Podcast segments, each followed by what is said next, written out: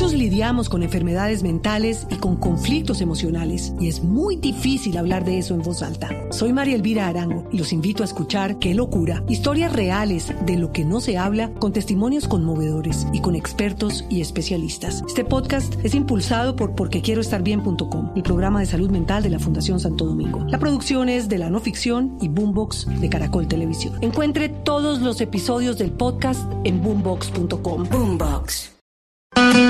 Desde este momento, Colombia está al aire. Mañanas Blue con Camila Por Zuluaga. estas calles la compasión ya no aparece. Y la piedad hace rato que se fue de viaje. Cuando se iba la perseguía la policía. Oye conciencia, mejor te escondes con la paciencia. Por ningún lado se encuentran rastros de valentía. Quienes la vieron dicen que estaba pálida y fría. Bueno, un clásico de Giordano, uno de los compositores y cantantes más importantes que tiene Venezuela, del año 1992, una canción en protesta que mm, si la trasladamos a este año, a este momento, tal vez no perdería vigencia. Y es que seguimos en medio de esta cobertura especial que estamos haciendo con lo que está ocurriendo en Venezuela. Por un lado, tenemos a el gobierno de Nicolás Maduro, entre comillas, atrincherado en eh, Miraflores, mientras que la oposición se encuentra en su bastión, en el distribuidor Altamira, luego de este levantamiento militar o cívico, del cual eh, hemos hecho eco a lo largo de toda esta mañana. Eh, Diana Mejías, editora de este programa, hay una pregunta, o más que una pregunta, hay una afirmación que dicen algunos analistas, y es tiempo se le está acabando el tiempo a Juan Guaidó porque han pasado horas y al parecer nos estamos quedando o ellos están quedando estancados en cuanto a nuevos pronunciamientos, en cuanto a entrar directamente a la base aérea La Carlota en Caracas. Buenos días, Diana. Buenos días, Gonzalo. Y el, el, el tiempo es la pregunta gigantesca y definitivamente, si no es hoy, la pregunta sería ¿cuándo? Hoy 30 de abril se puede definir una cosa muy importante en Venezuela y definitivamente eh, los aires están eh, calientes. Eh, el, trino de Maduro deja claro que están un poco acorralados y que pueden estar hasta asustados. Y el trino de, de Colombia del presidente Iván Duque le dejó claro, parece ser a Venezuela que, que Colombia estaría detrás de esta toma, ¿no? Cosa que que uno que uno diría bueno si no tienen más de dónde agarrarse pues que se agarren de que es Colombia la que está patrocinando esta toma pero yo creo que esta toma como lo hablábamos hace tiempos Gonzalo es algo demasiado planeado demasiado pensado y siempre dijimos que había un plan A B C D y E y vamos a ver si este plan es el definitivo lo interesante y lo, y lo, que todavía no se ha terminado de definir eh, y de contabilizar es realmente cuántos militares están del lado de Juan Guaidó. Hablaban de unos 200 en horas de la mañana, pero no se han conocido nuevas pronuncias, eh, nuevos pronunciamientos de personas afectas al cuerpo militar castrense, Hugo. Sí, no, no es, es no es clara la información. Eh, pues durante toda la mañana hemos eh, intentado resolver muchas preguntas, muchos interrogantes, Gonzalo, que, que hasta ahora siguen generando esa zozobra en Venezuela y en, América Latina, bueno, y en el resto del mundo que está pendiente hoy. Los ojos de, del planeta están puestos sobre Caracas y sobre Venezuela. Está justamente hablando esta hora Carlos Alfredo Vecino, el, líder de, del Partido Voluntad Popular, diciendo que el golpista es eh, Nicolás Maduro y por supuesto no son los golpistas Juan Guaidó y, y sus y sus acompañantes, pero pero lo que sí ha quedado claro me parece a mí esta mañana Gonzalo es que el hombre fuerte de Venezuela no es Maduro. Es Diosdado Cabello. Es quien ha estado dando la cara, quien ha estado eh, eh, soportando eh, este intento de liberación de su país. Es quien eh, parece tiene los, los hilos de conducción de, de las fuerzas militares.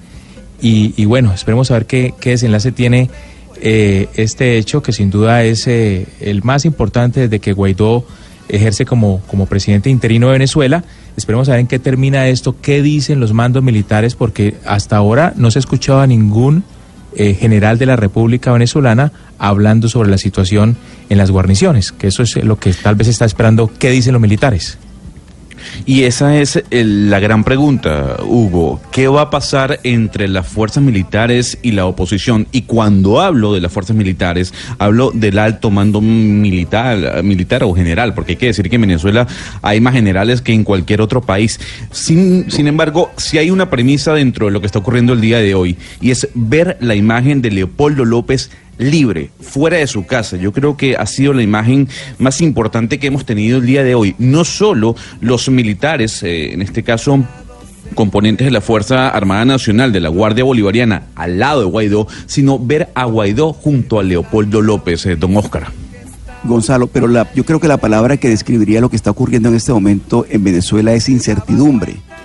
Realmente lo que se siente en el ambiente es que nadie sabe qué va a pasar es decir, por momentos uno tenía la sensación de que esta, esta acción política o militar de hoy había sido más planeada, más calculada, pues había anunciado que el primero de mayo sería el día, el día de. Pero, pero por lo que uno alcanza a observar, Gonzalo y Hugo Mario y Diana, eh, uno lo que ve es una incertidumbre en general, incluso en, la, en, la, en las calles, porque de pronto uno, esperaría que hubiese más gente en este momento en las calles. La Carlota, por ejemplo, que es la, esa, esa guarnición, sigue, sigue siendo defendida por la gente de Maduro, pero además creo que en el caso de Leopoldo López, que si bien es cierto aparece acompañado de Guaidó en las primeras imágenes y él da las primeras declaraciones, también se ve solitario. Es decir, ahí uno no ve realmente todavía, al menos porque a no ser que llegue a tener un desenlace más tarde, pero todavía uno lo que ve es que hay mucha incertidumbre en las calles de, Caracas, eh, en lo que tiene que ver con la Carlota, en lo que tiene que ver con Miraflores, y esperando cuál va a ser la decisión que tomen finalmente los militares, ¿no? Porque, porque siempre se ha dicho que, Maduro cuenta con el respaldo militar y que en el momento en que los militares le quiten el respaldo a Maduro, obviamente que Maduro se va a caer. El protagonismo de, Diosdado Cabello tiene una explicación, Hugo Mario, y es que realmente es el que más tiene que perder. Porque Diosdado Cabello es el que tiene el control del cartel de los soles, eso no es una, eso no es es una verdad de apuño es la persona que se ha enriquecido con este régimen, es la persona que tiene el control económico de las fuerzas militares y, del país, de tal manera que en este momento el protagonismo también tiene la explicación en el sentido de que el que más tiene que perder en estas circunstancias es Diosdado Cabello. Sí, y lo, interesante, don Oscar, Discúlpeme, Hugo. Lo interesante es que eh, a quien se le acusaba de ser el líder de este movimiento político o, cívico-militar es el general Ornella Figueroa. Pero ya él mismo, a través de su cuenta de Twitter, ha desmentido esa información de que él era el líder de este movimiento militar que acompañaba a Juan Guaidó el día de hoy, don Hugo. Sí, varias cosas, eh, Gonzalo. Eh, a esta hora, a propósito, la televisión internacional está reportando, registrando un incendio en un hangar al interior de, esta base militar que es emblemática porque es allí en donde se han registrado los últimos eh, hechos eh, políticos más importantes de Caracas y de Venezuela. Pero, pero, pero varias, varias preguntas, eh, decíamos Gonzalo, están, están rondando aún el ambiente. ¿Qué pasa con el resto de la oposición? ¿Por qué está tan fracturada la oposición al régimen de Maduro en Venezuela. ¿Dónde está Capriles? ¿Dónde está María Corina esta mañana? Eh, bueno, Ledesmas finalmente apareció desde, desde Madrid, pero, pero el resto de, líderes de la oposición no se han hecho notar, no se han pronunciado. Eh, importante, por supuesto, la reaparición de, Leopoldo López en, las calles después de haber sido liberado, pero, pero ¿dónde están el resto de los líderes opositores al régimen eh, chavista? las agencias internacionales están mostrando imágenes en este momento, Hugo Mario, de las tanquetas atacando ya a los, a los jóvenes que veíamos muy temprano eh, cerca de la Carlota. Bueno, ya hay tanquetas, tanquetas eh, atacando a los, a los jóvenes, son varias tanquetas, están en las calles ya. Eh, bueno, realmente esta situación, estas imágenes que uno comienza a observar, muestran es el recrudecimiento de la situación realmente, ¿no? Es una lástima porque esto, esto puede terminar en tener un desenlace fatal en todo sentido.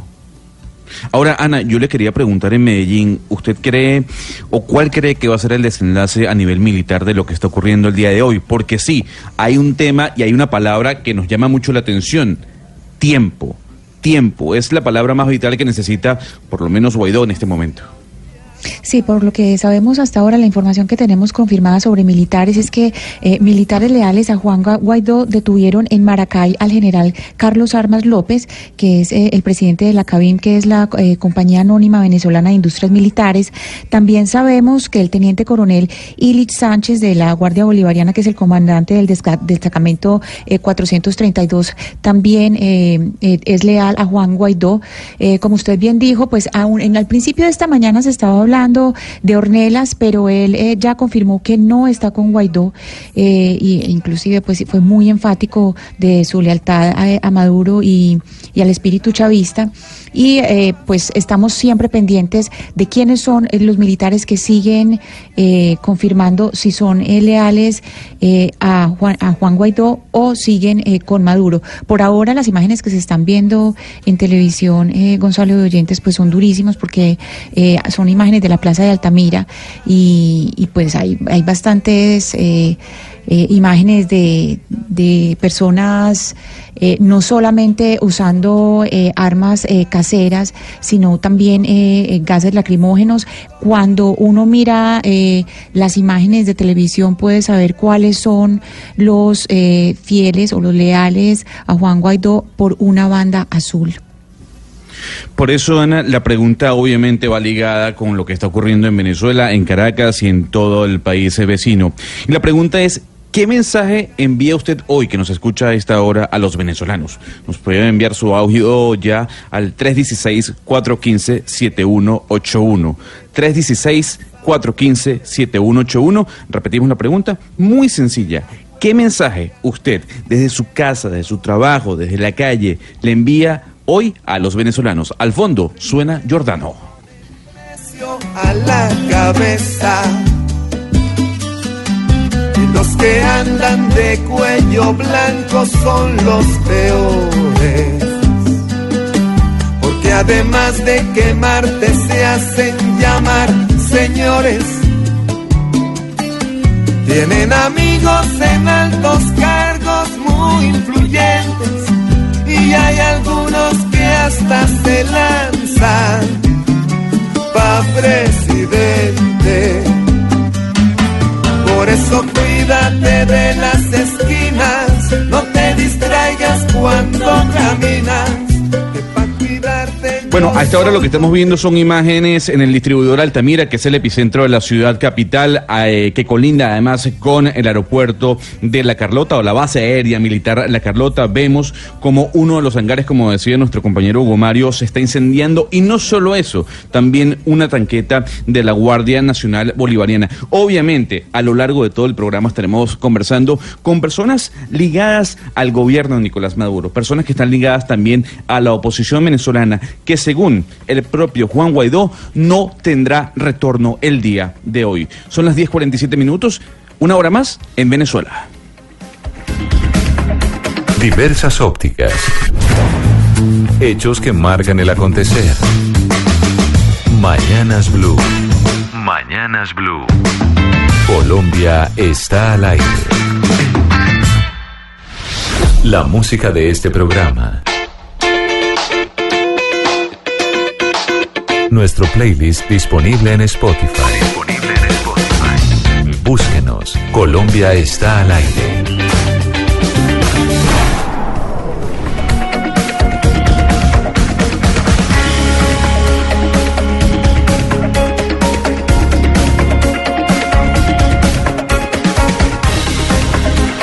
Diez de la mañana, 45 minutos, ya lo sabe, la pregunta del día es, ¿qué mensaje usted tiene hoy o el envíe hoy a los venezolanos. Repetimos, la información en de último momento tiene que ver con un incendio que se registra en la base aérea en La Carlota. Según fuentes eh, ligadas al gobierno de Nicolás Maduro, en este momento el presidente de Venezuela estaría reunido con el alto mando militar viendo lo que está ocurriendo en Venezuela y se estaría hablando de una suspensión de garantías. Eso según una fuente muy ligada a Miraflores, recordando que también en este momento a las afueras del Palacio Gubernamental venezolano en la ciudad de Caracas se encuentra Diosdado Cabello con algunos adeptos del gobierno chavista, mientras que por, otro lado estaría eh, o está Juan Guaidó junto a Leopoldo López y junto a otros líderes de la oposición en la Plaza Altamira. Lo que sí hay que decir Hugo Mario, es que María Corina Machado a través de Twitter apoyó eh, el llamamiento de Juan Guaidó a salir a la calle. Y no solo eso, lo más interesante es que se vio a Capriles Radonsky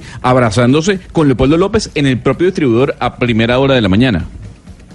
Ah, no, yo no, no, había visto a Capriles, pero bueno, es importante porque es lo que, digamos, esperan algunos venezolanos detractores del régimen Maduro, que la oposición por lo menos a esta hora ya esté unida en torno a un solo propósito, la libertad del, del vecino país venezolano. Pero bueno, mientras eh, mantenga el presidente Maduro el control de las fuerzas militares, de los medios públicos de comunicación, del Internet eh, y, los colectivos ciudadanos y parte del pueblo aún lo respalde, pues va a ser complicado eh, esa operación Libertad que ha puesto en marcha Guaidó, Leopoldo y, y el resto de opositores. A esta hora tenemos eh, con nosotros en línea el exalcalde metropolitano de Caracas, una persona ligada al gobierno de Hugo Chávez, ligada con la izquierda venezolana, el señor Juan Barreto. Señor exalcalde metropolitano de Caracas, gracias por estar con nosotros aquí en Mañanas Blue. Gracias, gracias por la invitación y la participación. Cuéntame. Don Juan, en este caso, ¿cuál es la lectura que usted le da a lo que ocurre el día de hoy? ¿La fuerza militar venezolana realmente está dividida? Mira, eh, yo no soy militar y no conozco bien ese mundo, no estoy metido allí. Ahora, la percepción que tengo desde afuera es que se trata de una aventura desesperada del señor Guaidó, quien se autoproclamó presidente violando la Constitución. Por supuesto que en Venezuela hay una situación difícil, una situación diría que desesperada. Estamos en presencia tal vez del peor gobierno republicano que nunca jamás hayamos tenido, que es el gobierno del presidente Maduro. Y eso ha permitido que grupos aventureros utilicen esta situación crítica y desesperada como excusa, como justificación para eh, precisamente sus aventuras. Hoy nos sorprenden, sorprenden al país nacional con una intentona de golpe, además del punto de vista militar, casi que caricaturesco, gracioso. Si no fuera tan cruel la situación, eh, daría risa. Una veintena o una cincuentena, para ser generoso, de guardias nacionales mal armados con unas tanquetas, eh, enfrentándose prácticamente a un ejército poderoso en un puente, en un puente que comunica las principales arterias del este rico de la ciudad de Caracas eh, eso no, no, pareciera ninguna estrategia, eso no pareciera tener ningún fundamento. Ese es un lanzamiento que comienza en horas de la madrugada y a esta hora que ya vamos a morder el mediodía no hay ningún pronunciamiento de ninguna fuerza militar importante, de ningún alto mando, de ninguna guarnición del país, solamente un desesperado llamado a concentraciones populares y por supuesto los señores de la oposición se han ganado un respaldo importante de sectores medios de la población que han ocupado algunas calles importantes. Ahora, eh, yo pertenezco a una organización política que está impulsando una vía pacífica, democrática, una salida eh, por la vía de un referéndum, siempre fortaleciendo la Constitución. Eh, la propia oposición se ha negado a, revisar la Constitución y a darse cuenta que ahí hay salidas democráticas, más allá de cualquier intentona aventurera, aventurera y responsable de este tipo. Eh, lo que está haciendo Guaidó y López en cualquier país del mundo es un delito. En, hay muchísimos países del mundo donde la situación Señor es Barreto. tal vez no tanto como en Venezuela, pero eso no justifica un golpe de Estado. Pero, pero ¿cómo se puede lograr una salida pacífica a, la situación de Venezuela, señor Barreto, si no existe separación de poderes, si no existen garantías para el ejercicio democrático, si no existen garantías electorales? Todo lo que tú me dices yo te digo, sí, eso es verdad, eso es verdad, eso es verdad, pero eso no justifica un golpe de Estado, hermano. Maduro tiene una considerable fuerza militar y, de, y al madurismo le quedan importantes apoyos populares. ¿Qué queremos? Una guerra civil. Imaginemos que Guaidó tiene un éxito relativo y se levantan unas guarniciones y hay un, enfrentamiento entre pueblo y pueblo, o que Guaidó tenga éxito y logre concentrar una masa importante de ciudadanos venezolanos que vayan hacia Miraflores, donde en este momento se concentra la milicia, la reserva militar y un grupo importante de ciudadanos civiles. Esa es la salida. La salida es una guerra civil que ensangrente a Venezuela, que sabemos cómo puede comenzar, pero no cómo puede eh, eh, terminar. Ustedes eh, vienen saliendo de una guerra y saben lo difícil, lo doloroso y lo costoso que fue eso. ¿Por qué nosotros tendríamos que meternos en ese embudo? No hay manera por ninguna vía de que nosotros dirimamos con seriedad, con responsabilidad, con madurez nuestros asuntos, eh, por difíciles que sean. Centroamérica estuvo en guerra y logró un acuerdo, hubo acuerdo de paz en El Salvador donde se mataba Arena, a los neofascistas de Arena con eh, la ultraizquierda del farabundo Martí se mataban en las calles y hubo cientos de muertos, desaparecidos, hasta el obispo de San Salvador, Arnulfo Romero, que ahora es santo, lo asesinaron los paramilitares, y a monjas y a jesuitas, etcétera, y lograron un acuerdo de paz en Sudáfrica, lograron un acuerdo de paz en Sí. Irlanda lograron un acuerdo de paz. Ah, en Venezuela no podemos lograr un acuerdo para ir a unas elecciones pautadas, para cambiar el consejo electoral, la salida. Voy con padrino. Eh, buscarse a unos militares, eh, tomar guarniciones, armar al pueblo, lanzarlo contra las instituciones, contra Miraflores, bueno, porque el gobierno es muy malo, malo, muy malo, y porque ha secuestrado no, precisamente por eso los demócratas tenemos que luchar por salidas pacíficas y democráticas, por sacar a la gente a la calle, Sí. a luchar por Sí. los derechos civiles y democráticos. El camino de la violencia engendra violencia y yo lo condeno de manera rotunda. Señor Juan Barreto, exalcalde de la ciudad de Caracas, eh, vamos a escuchar palabras eh, del ministro de la Defensa, Vladimir Padrino López, que hasta ahora le habla a Venezuela. que bueno, era hoy, era hoy o nunca, bajo engaño, bajo una manipulación burda.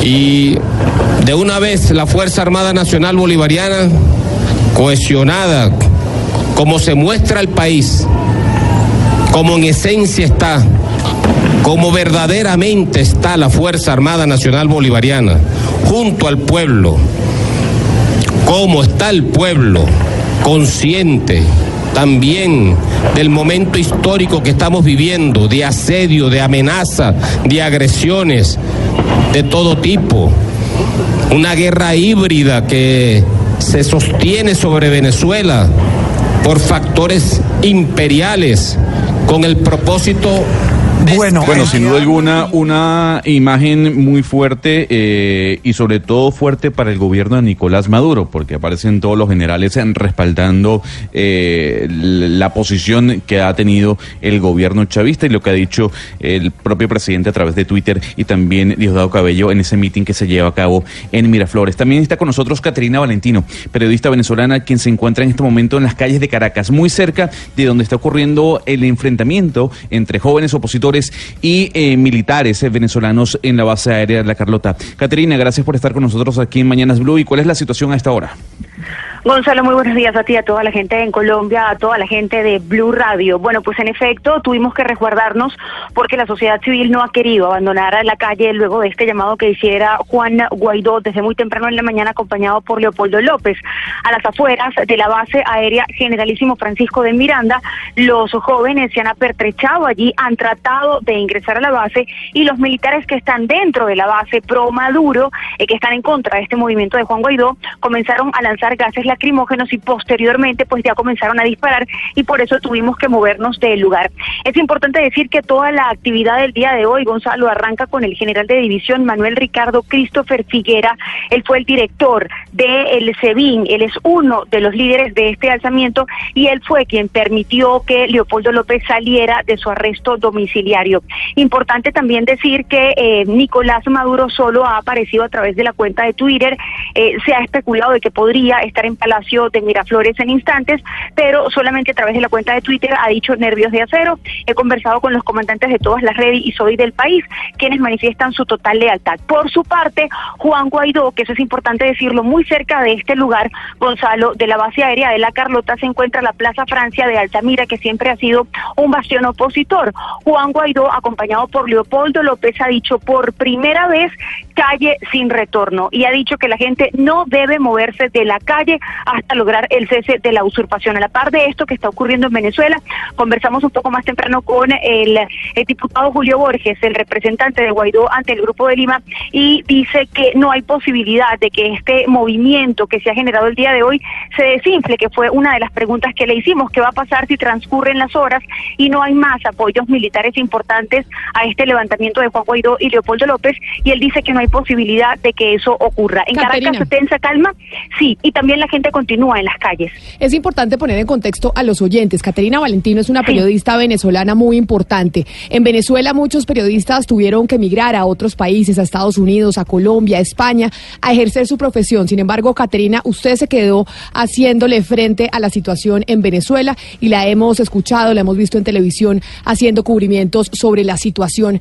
que pasa en su país. Estábamos ahorita hablando con el exalcalde de Caracas, Juan Barreto, y él decía, mire, no hay un pronunciamiento de un militar importante en torno a si efectivamente aquí se va a dar un golpe de Estado, entre comillas, ¿usted cree, usted que ha estado ahí, que tiene la experiencia, habrá un pronunciamiento de un militar eh, importante pronto para avalar y apoyar esto que están diciendo eh, Juan Guaidó y entre otras, pues también Leopoldo López y la oposición? Lo que me dicen mis años de labor en Venezuela es que Leopoldo López no se lanza esta jugada sin tener alguna otra carta bajo la manga, ni él ni Juan Guaidó, porque además el día cumbre iba a ser el día de mañana que iban a realizar una gran movilización nacional que no tenía un destino y se especulaba que iba a ser el Palacio de Miraflores. Juan Guaidó ha hablado con absoluta serenidad el día de hoy, acompañado de un Leopoldo López. Conociendo la trayectoria de Leopoldo López y sabiendo cómo se mueve, pues es muy difícil pensar que eh, hayan hecho esta jugada Camila, sin tener una carta bajo la manga. Yo creo que las próximas horas en Venezuela son horas cruciales y son horas importantes. Yo no descarto cualquier escenario en el país.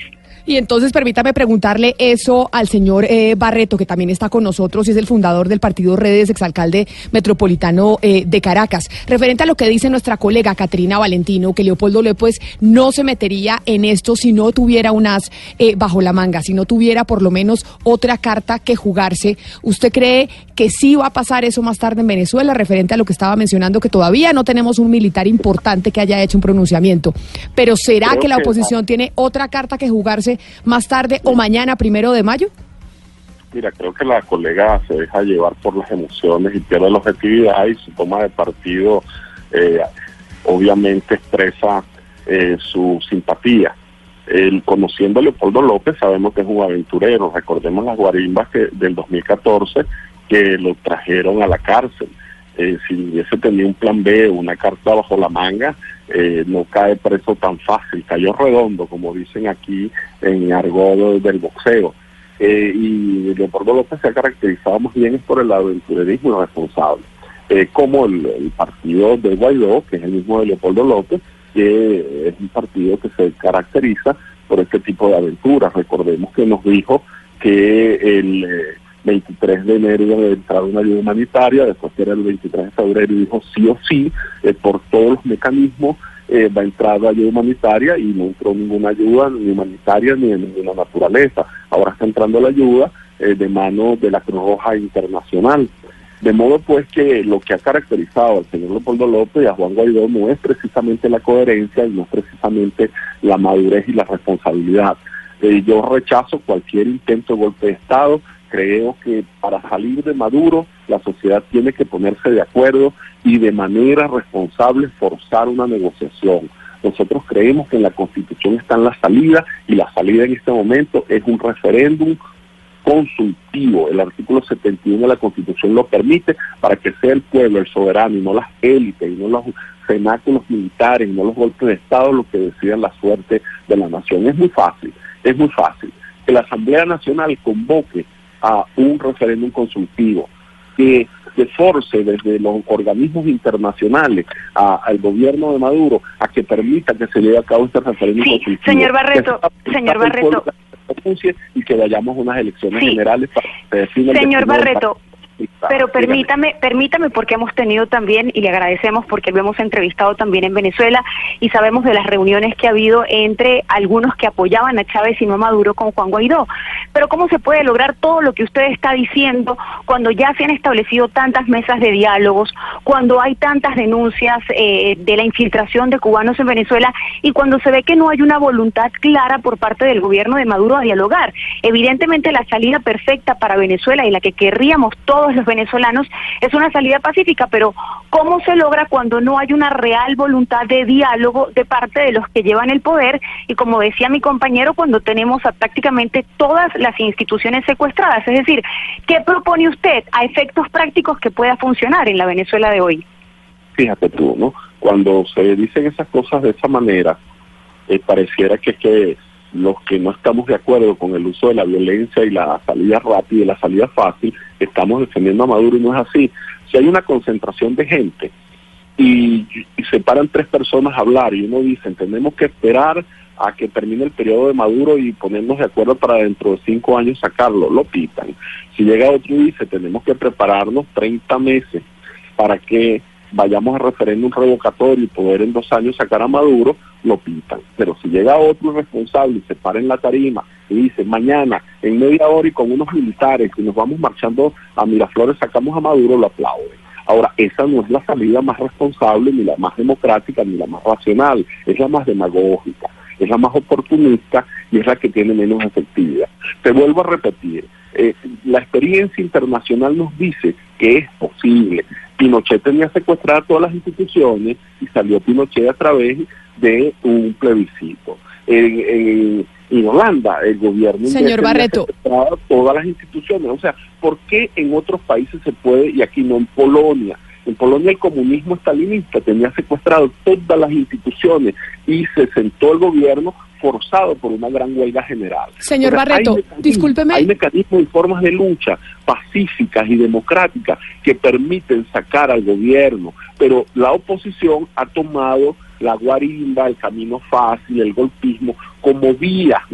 ¿Por qué el- la oposición no conduce una marcha y una vigilia hasta el Consejo Electoral y no se vaya allí hasta que el Consejo Electoral no sea cambiado? Señor ¿Por qué Barreto, no se permítame, permítame, yo lo, yo lo interrumpo. Sí, cómo no. sobre esto que usted está diciendo. Y es, eh, hay diferentes posiciones, lo que estamos viendo en Venezuela. Hay una de la oposición que dice, acá no hay otra alternativa distinta que tumbar a. Maduro. Y me, y me disculpa el, eh, el lenguaje. Y también está la, la posición que usted dice, tenemos que intentar otro mecanismo eh, distinto. Frente a este mecanismo distinto que usted está planteando y que imaginamos que un sector importante de Venezuela también eh, lo piensa así, el apoyo de la comunidad internacional tiene eh, esa idea también en la cabeza, apoya esto que usted está diciendo, porque la comunidad internacional ha jugado un papel supremamente importante durante todo este año. Yo Es- creo que la comunidad internacional ha sido zigzagueante. La comunidad internacional, eh, bueno, lo que los grandes medios de Occidente llaman comunidad internacional, que es Estados Unidos su club de amigos, ¿no? Pues el, el mundo es mucho más grande, tiene 184 países y solamente eh, los del grupo de Lima, que son 12 países, eh, y, y unos un puñado de países europeos más Estados Unidos son los que apoyan a Guaidó. Pero ese grupo de países que llaman comunidad internacional ha sido zigzagueante. Eh, en un primer momento apoyaron a Guaidó, lo proclamaron desde afuera como presidente y ahora creo que están reculando, están echando para atrás, están de alguna manera haciéndose los locos. Y creo que eso es lo que desespera a Guaidó y a su gente, que vienen perdiendo respaldo internacional, que vienen perdiendo prestigio y que vienen perdiendo la calle. Los agarró la Semana Santa, los ga- agarró el primero de mayo, han pasado tres meses desde aquel 23 de enero y eh, se vienen desinflando. Ante esa circunstancia de desinfle, creo que se están jugando a Rosalinda, están jugándose la última carta de manera desesperada. Eh, es posible que el propio Maduro los haya vacilado, como decimos nosotros, los haya infiltrado, les haya hecho creer que venía un pronunciamiento militar en gran escala, se lanzaron a la piscina sin agua y ahora los estamos viendo, eh, si se quiere, patalear, pedalear sin bicicleta. Eh, pienso que eh, como vienen ocurriendo los eventos, los acontecimientos del día de hoy, lo más probable es que se anoten un fracaso y terminen fortaleciendo paradójicamente a Maduro, que después de esta crisis de hoy, eh, Maduro quede como un héroe, que reivindicado, que como eh, un demócrata que logró vencer el golpismo y eh, se atornilla en el poder, trayendo esto como consecuencia frustración a los sectores de la oposición y a un pueblo que de verdad está desgarrado, se quedará sin esperanza. Toda la gente que Permítame, señor. Sí. una esperanza en Guaidó, hoy la está poniendo en juego y si Guaidó no logra eh, culminar su aventura con éxito, lo- la verdad es que lo que vendrá en Venezuela será mucha frustración y para levantar una propuesta de oposición va a ser muy difícil, habrá Maduro para rato. Señor Barreto, eh, permítame, le, le consulto a nuestra colega en Caracas, a Caterina, sobre, sobre el papel que está jugando el, el jefe de, de la SEBIN, porque nos quedó eh, sonando el tema de que es tal vez el oficial de más alto rango que estaría al lado de Guaidó y de Leopoldo López en esta, en esta, en esta intención por, por, por derrocar al, al régimen de Nicolás Maduro. ¿Está el Servicio Bolivariano de Inteligencia eh, Nacional del lado de, de, los, de la oposición en estos momentos, eh, Caterina? El presidente de la Comisión de Defensa de la Asamblea Nacional, Gerardo Márquez, fue quien confirmó que el general Manuel Ricardo Christopher Figuera, director del SEBIN, fue uno de los líderes que eh, ayudó a Leopoldo López y que está con Leopoldo López y que logró pues su liberación el día de hoy. Por eso Leopoldo López hoy está eh, eh, fuera, pues está libre. yo quisiera acotar un poco porque entiendo perfectamente lo que dice el exalcalde Juan Barreto y la posibilidad de llamar y de tener una salida pacífica que realmente es lo que queremos absolutamente todos los venezolanos dentro y fuera del país. Y es que lo que estamos viendo también el día de hoy es, es el quiebre que se está dando incluso dentro de las instituciones. Es decir, Guaidó y López no estaban solos eh, a las afueras de la Carlota, había un grupo de militares que lo estaba acompañando. A esto se han sumado pues los otros militares que, que decidieron desertar en la frontera eh, con Colombia. Digamos que sí hay un quiebre importante y si hay una solicitud de la gente, ojalá en Venezuela pudiera existir elecciones libres y ojalá la gente se pudiera medir con unas elecciones libres que creo que el señor Barreto me dará la razón, es un poco lo que hoy está pidiendo la gente en la calle, que hubiera un Consejo Nacional Electoral imparcial y que la gente pudiera medirse en elecciones. Hubo varias mesas de diálogo que no fracasaron, que no que fracasaron, eh, perdón, eh, incluso eh, tuvimos lo que fue esta carta que, que dio a conocer el Papa Francisco, donde básicamente se dice no se cumplieron con los acuerdos. De modo que lo que hoy está evidenciando mm, Venezuela, indistintamente del resultado final que haya en las próximas horas de mucha tensión, es un quiebre sin duda dentro de la institución castrense que sí se ve, aun cuando quizá, eh, como lo dice el señor Barreto, es verdad, no ha habido un pronunciamiento de algún alto militar más allá de el SEBIN, que, que lo conocimos desde muy temprano en la mañana, pero sí hay un quiebre dentro de la Fuerza Armada eh, Nacional. Exalcalde, usted estuvo de la mano con el señor Hugo Chávez, con el expresidente, quien además protagonizó un levantamiento militar en el año 1992. Y esta es una mera suposición. Para usted, ¿Chávez se hubiese levantado en contra de Nicolás Maduro? Mira, yo creo que Chávez eh, cometió un error. Chávez hubiese rectificado ese error hace mucho tiempo. Ahora, más allá de levantarse, Chávez eh, era muy autocrítico, ¿no? Chávez eh, las veces que se equivocaba lo reconocía en el momento que así lo consideraba. Y pienso que la, la propuesta de Chávez de que Maduro de alguna manera fuera su continuador no fue la más acertada. Y no lamentablemente lamentablemente para todos los venezolanos ojalá Chávez le hubiera pegado y Maduro lo hubiese superado a él en bondad en democracia en, en eficiencia en crecimiento económico. Eh, Maduro ha sido verdaderamente un desastre Ahora bien, eh, independientemente del éxito o no que logre tener eh, Guaidó hoy, cosa que no lo veo por ninguna parte, eh, yo creo que llegar al poder por la vía de un golpe de Estado y un golpe militar deja heridas, deja resentimiento, no resuelve los problemas de fondo, no logra reconciliar un país y lo que hoy está haciendo Guaidó pues, le podría pasar a él mañana al no poder resolver los graves problemas que tiene el país. Y, por eso pienso que esa no es la solución. Creo que se están equivocando, que se están apresurando y que lamentablemente han ido quemando eh, gloriosas oportunidades, importantes, bonitas oportunidades, han estado quemando. Y eso se traduce en frustración y en atornillamiento del presidente Nicolás Maduro. Eh, ¿Qué va a decir mañana la comunidad internacional? ¿Qué van a decir los europeos? ¿Qué va a decir eh, el, propio gobierno de los Estados Unidos, que esa es la vía, va a ser como, como está diciendo el presidente Duque de Colombia, llamando a los militares de manera vergonzosa, ¿no? Imagínate tú que ante los problemas de, Colombia, de la huelga general que en estos días convocó un sector importante de la población colombiana, eh, el presidente de cualquier otro país, diga, eso es lo que hay que hacer en Colombia, una huelga, paralizar el país, y ojalá los militares se pronuncien. Yo creo que, eso es injerencia en los asuntos internos de otros países, por favor. Claro resolver nuestros propios problemas. Y, y el problema no es alentando la violencia en nuestro país desde la frontera, por favor, eso es bochornoso, eso, eso de verdad da pena ajena lo que está haciendo el presidente. Señor Juan Barreto, fundador del partido Redes y exalcalde metropolitano de Caracas, muchas gracias por habernos acompañado y mostrarnos también otro punto de vista que hay en Venezuela frente a cómo se puede salir de la situación en la que se encuentra su país hoy. Feliz día. Gracias, gracias, gracias por esta oportunidad, porque en Venezuela es muy poca la oportunidad que tenemos dada la censura que hay sobre los medios. Muchas gracias, un abrazo.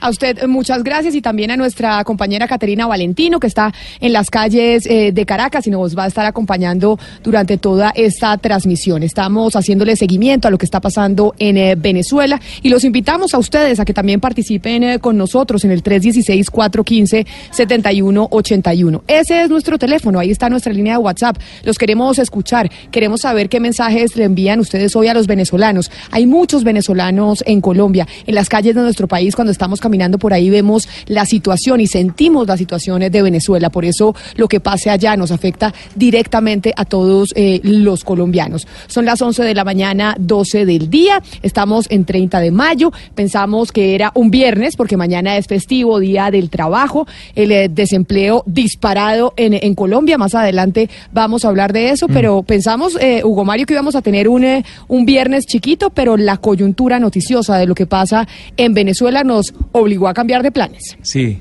ha sido muy agitada esta, esta jornada informativa, sin duda, Camila, pero, pero de todo lo que ha dicho el señor exalcalde de Caracas, el señor Barreto, pues eh, yo no rescato casi nada. Es que es muy complicado hacer democracia en la situación que, que hoy está Venezuela, Camila, con un gobierno autoritario, totalitario, donde no hay separación de poderes, donde el Consejo Nacional Electoral realmente no ofrece garantías para un, para un proceso como el que él plantea, un referendo. O sea, ¿a quién se le mide un referendo con, Claro, con, lo- con un gobierno que controla absolutamente todo? Pero lo válido del señor Barreto, que es fundador Gonzalo de este partido Redes, que yo no sé qué tantos eh, seguidores tenga en Venezuela, es escuchar una voz distinta, que no está eh, plegada completamente a la oposición, eh, digamos, radical, ni tampoco al, eh, al chavismo o al madurismo hoy en día, si es que existiese. Sí, Camila, es además una figura que estuvo muy cerca del presidente Hugo Chávez, eh, fue parte del PSUF y luego de esa división o de esa transición que hay en el chavismo con la llegada de Nicolás Maduro, él funda su propio partido llamado Redes. Yo sí rescato algo, Hugo, de lo que él dice. Y él dice algo muy importante. Si Juan Guaidó no logra su objetivo el día de hoy, la frustración va a ser enorme. Es que no hay otra salida. ¿Es hoy o es hoy? Pero no se supone que se están preparando para mañana, primero de mayo, que además es un día festivo en todo el planeta, menos en Estados Unidos, como lo, como lo mencionábamos, y que hoy es la antesala a eso que quieren eh, realizar mañana, primero de mayo, en donde la gente no va a trabajar, pero sí puede salir a las calles a marchar. Según Juan Guaidó, ese, lo que iba a ocurrir mañana se adelantó el día de hoy. De todas maneras, Camila, no hay trabajo por, por lo menos en Caracas. O sea, los colegios están cerrados, las oficinas también están cerradas, básicamente por lo que está ocurriendo. Y repito, si ya eh, Juan Guaidó sale con militares a las 5 de la mañana haciendo un llamamiento junto a Leopoldo López y eso no termina de cuajar en una transición, ¿qué le queda al venezolano de a pie? ¿Qué le Sí, a queda? mí me parece interesante. Me parece interesante lo que dijo el señor Barreto, eh, todo lo que es en referente al referendo, porque precisamente a través de ese referendo que él propone es donde se ve esa posición intermedia que no es, digamos, arrodillado a Nicolás Maduro, pero eh, tampoco está del todo de acuerdo. Ahí lo extraño es cómo confiar en los resultados de un referendo o cómo eh, organizar un referendo en un país donde las elecciones ha tenido resultados viciados como, como lo, lo visto, lo vimos en las, en las últimas elecciones. Entonces es muy interesante, me pareció muy interesante la posición de este señor porque no es en ninguno de los dos extremos y esto del referendo, pues hay que ver qué tanto se ha organizado dentro de Venezuela y qué tanto se ha discutido para llevar a cabo y si en algún momento pensarían contar también con comunidad internacional para su vigilancia. Seguimos con este cubrimiento especial de lo que está sucediendo en Venezuela. Hay tensión en ese país y nosotros aquí en Blue Radio, en Mañanas Blue, cuando Colombia está al aire, les estamos mostrando las distintas miradas, les estamos contando a ustedes de lo que está pasando en el vecino país. Son las 11 de la mañana, 15 minutos.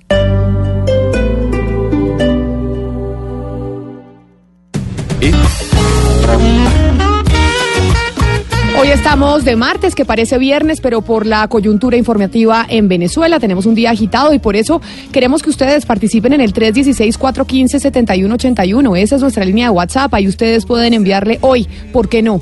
Un mensaje a los eh, venezolanos que están atravesando pues un momento de tensión y por eso hemos decidido tener música de compatriotas suyos, Gonzalo. Hemos querido hoy hacerle pues una especie de homenaje también eh, musical a Venezuela y contar con, eh, con los artistas que muchos han tenido que salir de ese país por cuenta de la situación y otros tantos también se han quedado apoyando a Nicolás Maduro.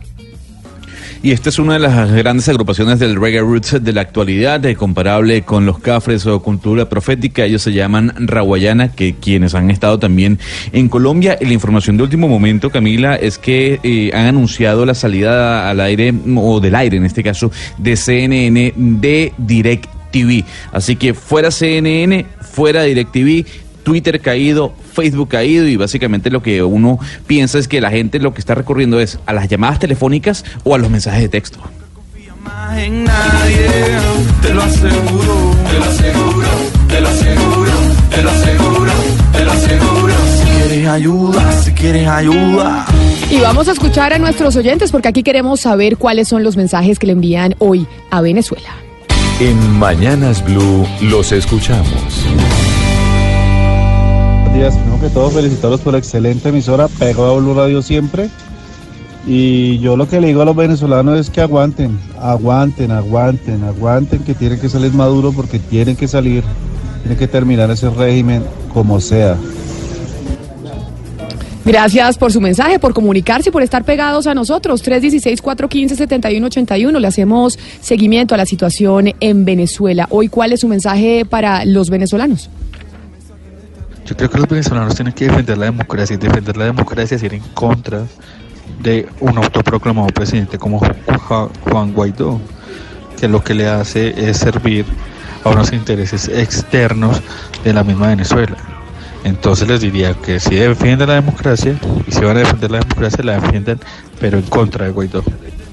Vamos con otro oyente. Muchas gracias al anterior por haberse comunicado con nosotros y haberle enviado su mensaje a los venezolanos que hoy, Gonzalo, pues están pegados a, a señales internacionales eh, de radio por, eh, por internet por cuenta de lo que usted acaba de decir, que en televisión por lo menos tienen caídas las señales de CNN y otras en otros canales de noticias que están transmitiendo lo que está pasando en ese país.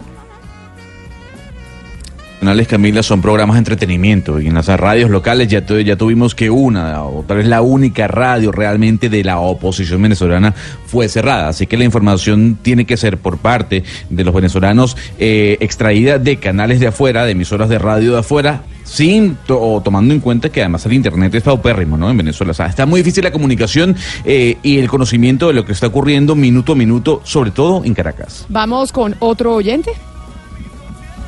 Muy buenos días para la mesa de trabajo de Blue Radio. Pues mi mensaje que le mandaría a los venezolanos es pues hay que luchar, luchar y, y no dejar de caer para salir adelante. Vamos por los venezolanos, si se puede, con todo, vamos con todo. A usted muchas gracias por comunicarse con nosotros. Estamos pendientes de la situación de Venezuela, pero también hay otra situación escabrosa que se viene reportando en Colombia y es la situación de una chilena que tenía una relación amorosa con un eh, colombiano. Ya la fiscalía dio eh, su reporte y también medicina legal que pues un cuerpo incinerado sí correspondía a esta chilena que eh, estaba siendo buscada por su familia desde hace ya algunas semanas por encontrarse desaparecida. Javier Rodríguez, nuestro corresponsal en Bucaramanga, tiene más detalles de esta historia que también ha aterrado al país entero y que tiene consternado a Chile. Javier, ¿qué ha pasado con, eh, con el caso del señor eh, Rodríguez y de la, y de la ciudadana chilena? Hola Camila, pero Juan Valderrama, eh, el hombre capturado por la desaparición y muerte de Ilse eh, Ojeda, acaba en un juzgado de Bucaramanga de no aceptar, no aceptó los tres cargos que le imputó la Fiscalía en la audiencia de hace algunos instantes eh, por desaparición y muerte de la chilena Ilse Ojeda. La Fiscalía además le imputó el cargo de feminicidio, por tal motivo se acaba de aplazar esta audiencia a la una de la tarde, nuevamente se reinicia, es lo que acaba de suceder. Asimismo, el fiscal encargado en el departamento de Santander eh, acaba de anunciar que ha sido difícil identificar, Camila, la forma en que murió Ilse Ojeda. Lo único que ha manifestado el fiscal Morales Leal es que murió de una forma violenta. Tengo entendido que por el Estado, ustedes saben que fueron restos óseos, no se puede determinar, no hay tejido muscular y los huesos pues no, son, no están completos, son fragmentos también, entonces no saben... A la una de la tarde entonces se reinicia nuevamente esta audiencia de imputación de cargos en contra de Juan Valderrama, el colombiano que enamoró a la chilena Ilse Ojeda, luego la desapareció eh, pues realizó un proceso para desaparecerla hace cerca de un mes en Bucaramanga y su cuerpo fue hallado finalmente el viernes pasado en zona rural de Río Negro. En la confirmación a esta hora, Camila. Javier, pero eh, lo que se ha dicho o lo que escuchamos de la abogada, de la representante del señor eh, Juan Valderrama es que iban a intentar o lo que iban a hacer como estrategia jurídica era que se declarara interdicto, es decir, que tenía problemas mentales, razón por la cual había estado inmerso en esta situación con la señora Ilse Ojeda. Eso lo va a solicitar los abogados de Juan Valderrama después de la una de la tarde. En el transcurso de la mañana no hicieron esa solicitud, lo van a hacer después de la una de la tarde, de luego de que eh, en este momento el juez del caso pues decidiera suspender eh, esta audiencia, luego que Juan Valderrama no aceptara los tres cargos imputados por la Fiscalía, Camila. Javier, seguimos en contacto con usted para que nos siga haciendo el reporte de lo que pasa en esa audiencia, porque sin duda alguna esta es una historia que, pues, que los colombianos han seguido minuto a minuto por lo escabrosa, porque parece una de esas historias, Ana Cristina, como de Edgar Allan Poe. O sea, parece una de esas historias como de, de novela policíaca, en donde uno se, no se imagina que esto era el, resultado de lo que íbamos a tener cuando al principio se anunció que la, que la chilena Ilse Ojeda estaba desaparecida y además eh, su novio colombiano, mucho menor que ella, que pues eso no tiene relevancia, pues había salido a hablar en los medios de comunicación diciendo y, y contando una versión sin inmutarse. Sí, y también es muy impresionante, Camila, darse cuenta que él tenía esta otra pareja estadounidense y que uno piensa por qué escogió a la colombiana y no a la otra pareja que él tenía. Es decir, esa, esa suerte que hay ahí en la mitad de haberla elegido a ella y que estará pensando esta otra persona hoy, precisamente viendo todos los hechos, cómo este señor dio tantas entrevistas eh, o habló ante los medios eh, tranquilamente. Y, y también eh, le digo, Camila de Oyentes, que me impresiona un poco o bastante que la abogada sea una mujer y que una mujer que es la doctora Celi esté eh, defendiendo y, declarando pues en, en, los medios que es inimputable este señor eh, precisamente por, por su condición mental.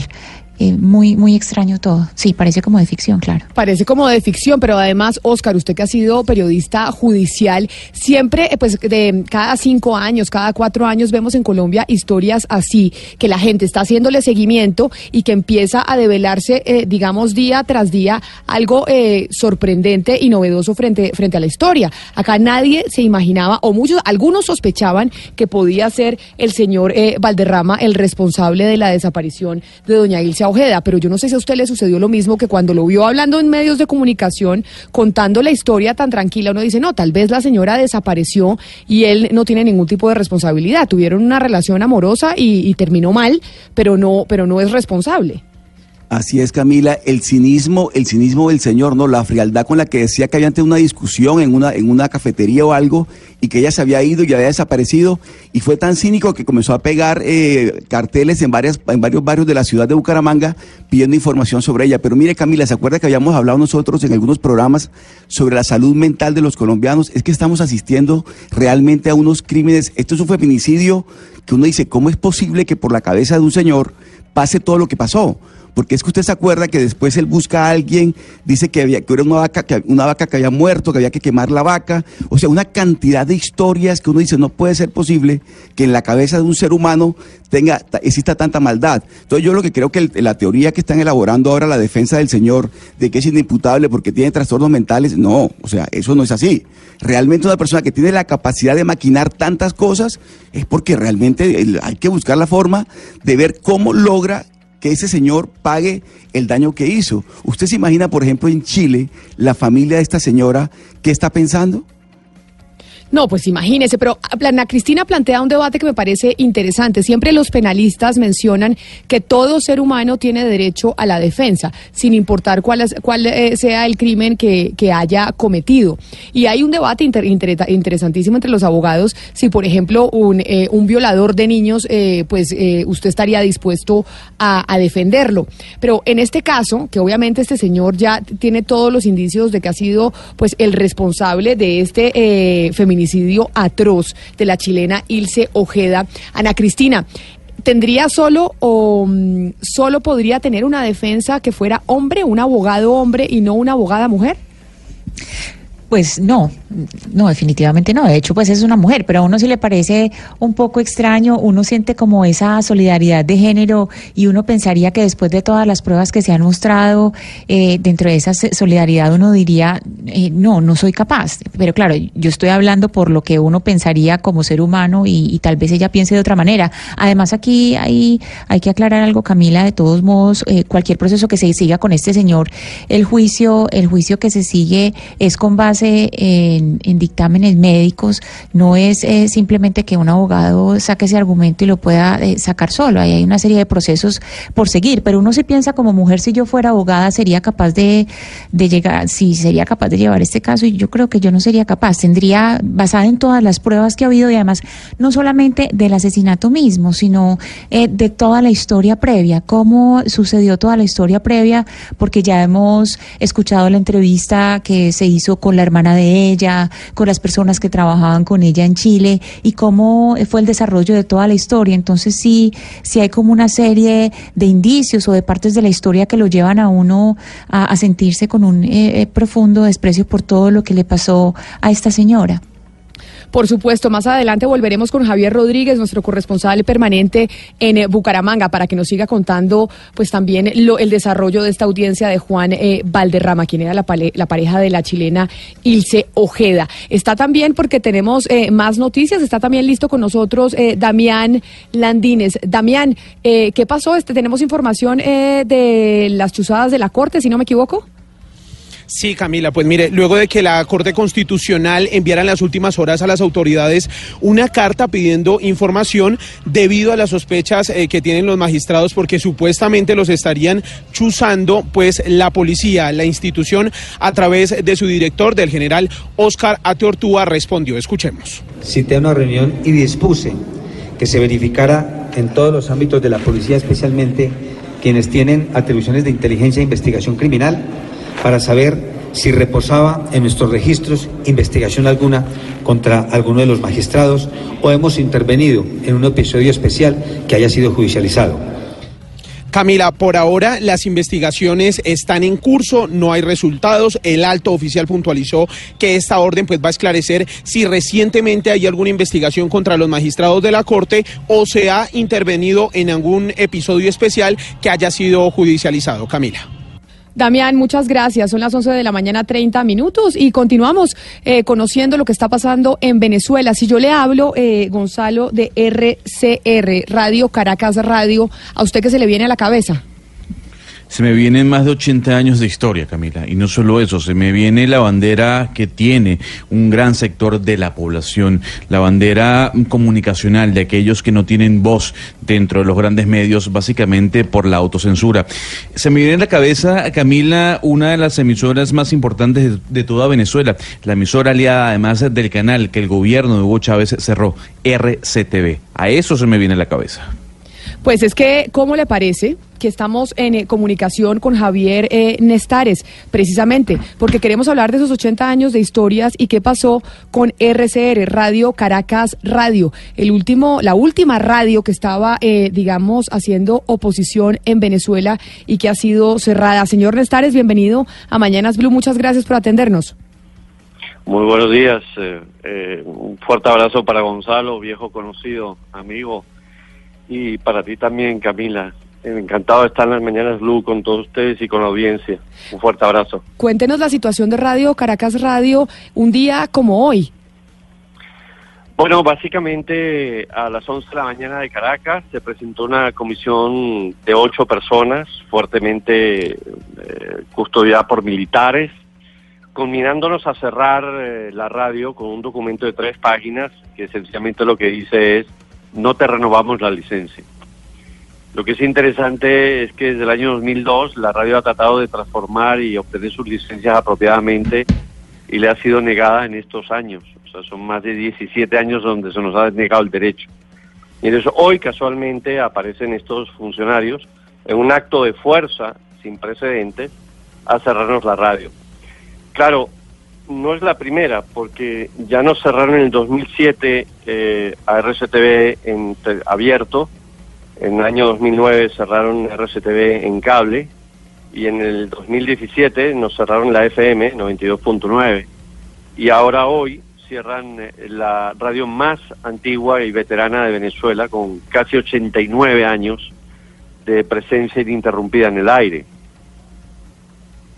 Señor Nestares, eh, sin duda alguna que es un golpe a la libertad de expresión, como lo comentábamos al principio, es, es tal vez el último bastión que tenía la oposición, o por lo menos las personas que estaban en contra del gobierno de Nicolás Maduro, que para muchos es la gran mayoría de Venezuela. Pero yo quisiera irme al lado ya de la visión política de lo que está pasando hoy en Venezuela. Hablamos con el exalcalde Juan Barreto, decía que tal vez eh, si no se logra lo que está buscando Guaidó, eh, la frustración eh, reinará en Venezuela. ¿Para usted se le está acabando el tiempo a Juan Guaidó y a la oposición? Yo creo que es muy temprano para decir eso en un país en donde el 86-87% se opone frontalmente al gobierno, cosa que no era así hace dos años.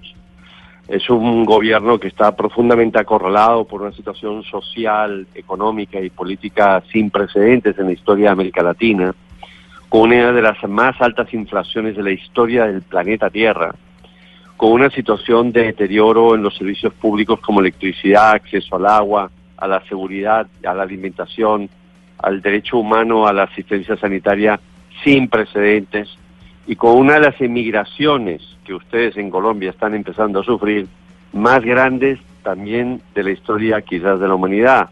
Eh, ya son cuatro millones de venezolanos y la perspectiva es aumentar. Yo creo que no va a haber PIB en América Latina que soporte, que soporte el grado de migración que, y de estampida que la situación de la pésima administración de este gobierno tiene sobre la población. La pregunta es, más que si frustración o no, si el gobierno se va a seguir manteniendo en el poder a punta de represión, y cuando digo eso, es a punta de la fuerza más extrema que el gobierno tiene. Sabemos que este es un gobierno que mata concejales, sabemos que este es un gobierno que mata a manifestantes. La pregunta es si el gobierno se va a mantener hasta el final en este estado desastroso, de estado fallido que tiene, matándonos a todos. Jaime, Caterina Valentino desde Venezuela, eh, acabo de ver un video tuyo donde tú dices, nos cerraron, pero nos cerraron demasiado tarde porque pronto volvemos al aire. En efecto, Juan Barreto nos decía hace unos instantes que eh, esto podría desinflarse y que Nicolás Maduro saldría fortalecido. Sin embargo, eh, hay algunos otros factores importantes. Por ejemplo, hemos estado viendo cómo Estados Unidos constantemente ha estado emitiendo pronunciamientos, tweets al más alto nivel hasta el vicepresidente de los Estados Unidos, Mike Pence, eh, mostrando su apoyo y su solidaridad. Y mucho se ha hablado, eh, y aquí ya también quiero apelar un poco, como decía Gonzalo, a tu olfato político, a la aplicación de ese artículo 187, eh, numeral 11, que es un llamado a la cooperación militar. ¿Tú crees que este movimiento del día de hoy de Juan Guaidó y de Leopoldo López se puede desinflar? ¿O tú crees que en las próximas horas podríamos tener algún pronunciamiento internacional importante de apoyo a Juan Guaidó, que en las últimas no ha dado puntada sin dedal, y esa es la verdad? Cuando él dice yo entro a Venezuela por Maiquetía, él entró. Eh, cuando hay una realidad y es que Juan Guaidó no está preso, Juan Guaidó está en la calle. ¿Tú crees que este movimiento se desinfla o tú crees que este movimiento del día de hoy va a avanzar? Eh, me encanta saludarte eh, eh, y me gusta mucho todo lo que estás planteando. Son muchísimas preguntas, una detrás de otra. A ver, ¿qué puedo decir? Yo lo que puedo decir es, yo no sé, porque sería tanto como admitir que uno está metido en la planificación y ejecución de lo que está ocurriendo hoy o en las últimas semanas en el país.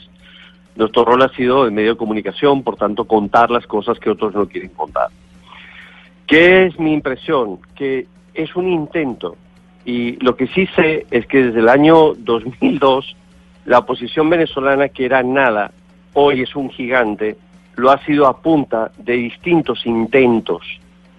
Eh, si este intento hoy, entre comillas, fracasa, no entiendo por qué, porque está en pleno desarrollo, pero vamos a suponer que fracase, habrá llevado a la oposición a un nuevo nivel de, discusión y habrá llevado al gobierno a un nuevo nivel de, de situación. Eh, lo habrá comprometido con más violencia, lo habrá comprometido internacionalmente de una manera visual, lo habrá desnudado de nuevo una vez más. Eh, las luchas contra las tiranías, y lo hemos visto en Sudán últimamente, lo hemos visto en Zimbabue, lo hemos visto, lo, hemos- estamos viendo en el Yemen, lo estamos viendo también en otras repúblicas del Magreb, han llevado estos movimientos a, a ir poco a poco creciendo y de alguna manera eh, construyendo día a día un escalón más, un escalón más hasta lograr la liberación. Es fácil liberarse de una tiranía manejada como está manejada por los grandes tiranos eh, castristas. Pues mira, no es sencillo y no va a ser fácil y sabíamos y sabemos que no es fácil en el relato que estamos haciendo todos los días. Por tanto, yo no entraría en esa en ese eje de si se desinfla fracasa, si si se mantiene triunfa. No es eso. Esto nos va a llevar a una nueva mesa de situaciones, a un nuevo tablero de situaciones, termine donde termine. Lo que sí es claro es que este es un gobierno que está en una situación netamente terminal. ¿Cómo puedes manejar tú un país si no tienes alimentos, no tienes medicamentos, no tienes agua, no tienes suministro eléctrico? ¿Cómo lo puedes manejar en el tiempo? La situación del transporte, la situación de la educación, ya esos son decorados adicionales que te dicen que no, no, no, no se sustenta, no se aguanta. O sea, tarde o temprano esto va a tener que tener algún tipo de salida. Ana Cristina, estamos hablando con Javier Nestares, él es de Radio Caracas Radio, la emisora más importante de la oposición en Venezuela, quizá la última que quedaba con 80 años de historia y como él nos lo narraba Ana Cristina a las 11 de la mañana, llegaron eh, a las instalaciones de Radio Caracas Radio a decirles, oiga, ya no tiene la licencia de funcionamiento. Sí, yo le quisiera preguntar al señor Nestares cuáles son esos espacios de defensa del periodismo libre que quedan en Venezuela y si llega a fracasar este intento de hoy y de mañana, ¿cómo hacer para defender esos espacios de libertad de prensa? Mira, eh, nosotros vamos a seguir intentando por las redes. Tenemos un canal de, por internet, lo seguiremos intentando por ahí. Radio Caracas Radio tiene su canal en YouTube, tenemos rsr.tv Existen otras islas de excelencia que han decidido mantenerse de pie, defendiendo la libertad de expresión. ¿Cuánto puedan durar? Pues lo que duren. Yo vuelvo a insistir en una idea. Estos llegaron muy tarde. Esto, eh, el, el, renacer de Venezuela está temprano y pronto.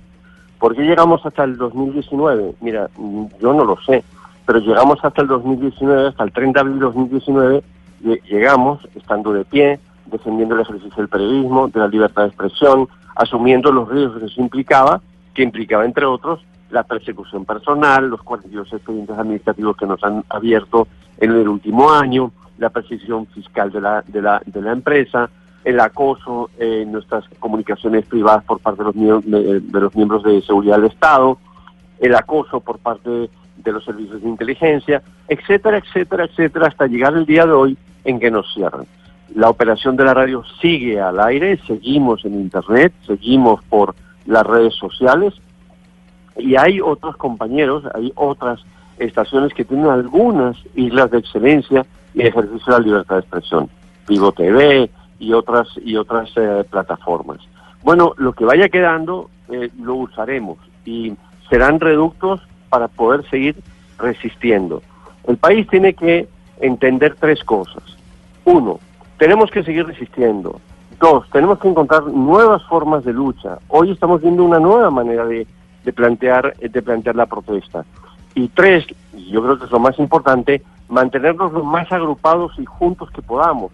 Si la unidad no es posible, la agrupación en un propósito debe poder seguir estando presente entre nosotros y es en lo que tenemos que contribuir desde hoy, desde siempre, a hacer para apostar por un país en donde todos podamos vivir juntos en paz que es lo que queremos todos los venezolanos. La inmensa mayoría de los venezolanos es gente buena. No podemos pensar que el país es todo un país dirigido y, por corruptos. Son una minoría, una minoría. Pues es Jaime Nestares de Radio Caracas Radio. Don Jaime, queríamos llamarlos a ver qué situación estaban enfrentando hoy y pues solidarizarnos eh, desde acá como medio de comunicación, como casa radial también eh, con ustedes. Gracias por habernos eh, atendido y seguiremos en contacto. Estoy muy, estoy muy agradecido a Mañana Blue, te estoy muy agradecido a Gonzalo, también a ti, Camila y a Valentina. Un fuerte abrazo a, a todos allá y un gran abrazo a toda la audiencia de Colombia y sigan apoyándonos. Ustedes son unos grandes ciudadanos, unos grandes republicanos que están apoyando a sus hermanos venezolanos de forma absolutamente generosa y amplia. Se lo agradecemos mucho y un fuerte abrazo para ustedes. Un fuerte abrazo para usted también. Hacemos seguimiento a lo que está pasando en Venezuela. Queremos que ustedes envíen eh, sus mensajes hoy a los venezolanos en el 316-415-7181. Hay una, mm, un levantamiento ciudadano que está siendo liderado por Juan Guaidó en Venezuela. Caterina, vemos imágenes en, eh, en la televisión de lo que está pasando en calles, pero quizá usted nos puede narrar un poco mejor cuál es la situación en este momento en Caracas. Sí, está muy difícil todo, Camila, y a medida que pasan las horas la situación se vuelve cada vez más tensa. Hay unas imágenes que ya comenzaron a circular y lamentablemente las pudimos ver allí, una tanqueta arrollando a unos manifestantes a las afueras de donde estamos muy cerquita de la base aérea de La Carlota. La situación allí está muy tensa, la situación en Chacaito, muy cerca de la Plaza Francia de Altamira, también está muy tensa y eh, pudimos conversar hace minutos con el equipo de Juan Guaidó y de Leopoldo López y nos dicen que ellos van a continuar en la calle hasta que sea necesario. Pero además, y no quiero lanzarme la noticia hasta que tenga la información oficial, creo que va a haber una movilización hacia un lugar eh, del que todavía no han hablado con exactitud, pero han dicho que están dispuestos incluso a sesionar el día de hoy en las calles. A medida que transcurren las horas, Camila, eh, la cosa no parece tranquilizarse, todo lo contrario, porque la gente sigue en las calles y sigue protestando. Y esto no está solamente sucediendo en Caracas, la situación se está repitiendo también en el estado Zulia, fronterizo con Colombia, en el estado Carabobo, tenemos reportes también desde el estado Aragua, de modo que se ha vuelto muy tensa la situación y estamos nosotros muy pendientes, al menos desde las calles de Caracas, pero dándole cobertura a- al resto del país. Importante decir también que algunas plantas televisivas han comenzado a desalojar a su personal y que algunas líneas aéreas, como es el caso de Air France, han suspendido sus, vuelos hacia Caracas. Camila, vamos a estar muy pendientes desde acá para llevarles, como siempre, la información primero. Y nosotros en contacto con ustedes. Son las 11 de la mañana, 45 minutos, pero también en Colombia pasan muchas cosas y por eso es momento de reportarles otras situaciones que están sucediendo en nuestro país. Llegan las noticias a Medellín, Cali, Barranquilla y Bucaramanga. Y después de las 12 nos conectamos nuevamente con ustedes para seguir paso a paso lo que está pasando en eh, Venezuela, con analistas internacionales, con gente de la oposición, con gente del chavismo, para entender un poco la situación que se está viviendo en Caracas principalmente, pero en todo el territorio venezolano que pues afecta inmediatamente al colombiano. Ya regresamos. Colombia está al aire. Porque mereces más experiencias inolvidables. Llegan las ofertas del Cyber Red Days Avianca. Aprovecha y viaja a destinos nacionales seleccionados desde 58,700 pesos por trayecto en clase económica. Compra del 24 al 30 de abril de 2019. Compra ya en avianca.com. Avianca, todo para enamorarte. Miembro de Star Alliance. Aplican condiciones y restricciones. Vigilado Superintendencia de Puertos y Transporte.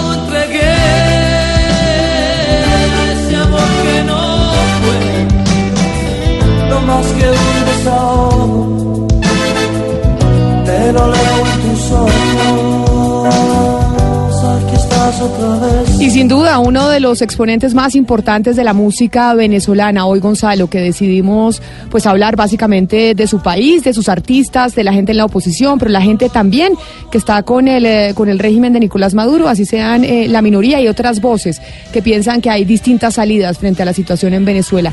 ¿Esta qué canción y de qué año es?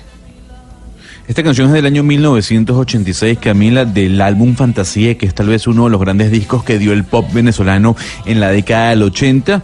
Franco Evita, aquí estás otra vez y creo que cae perfecto para este momento que hemos venido tocando de las 10 y 30 de la mañana.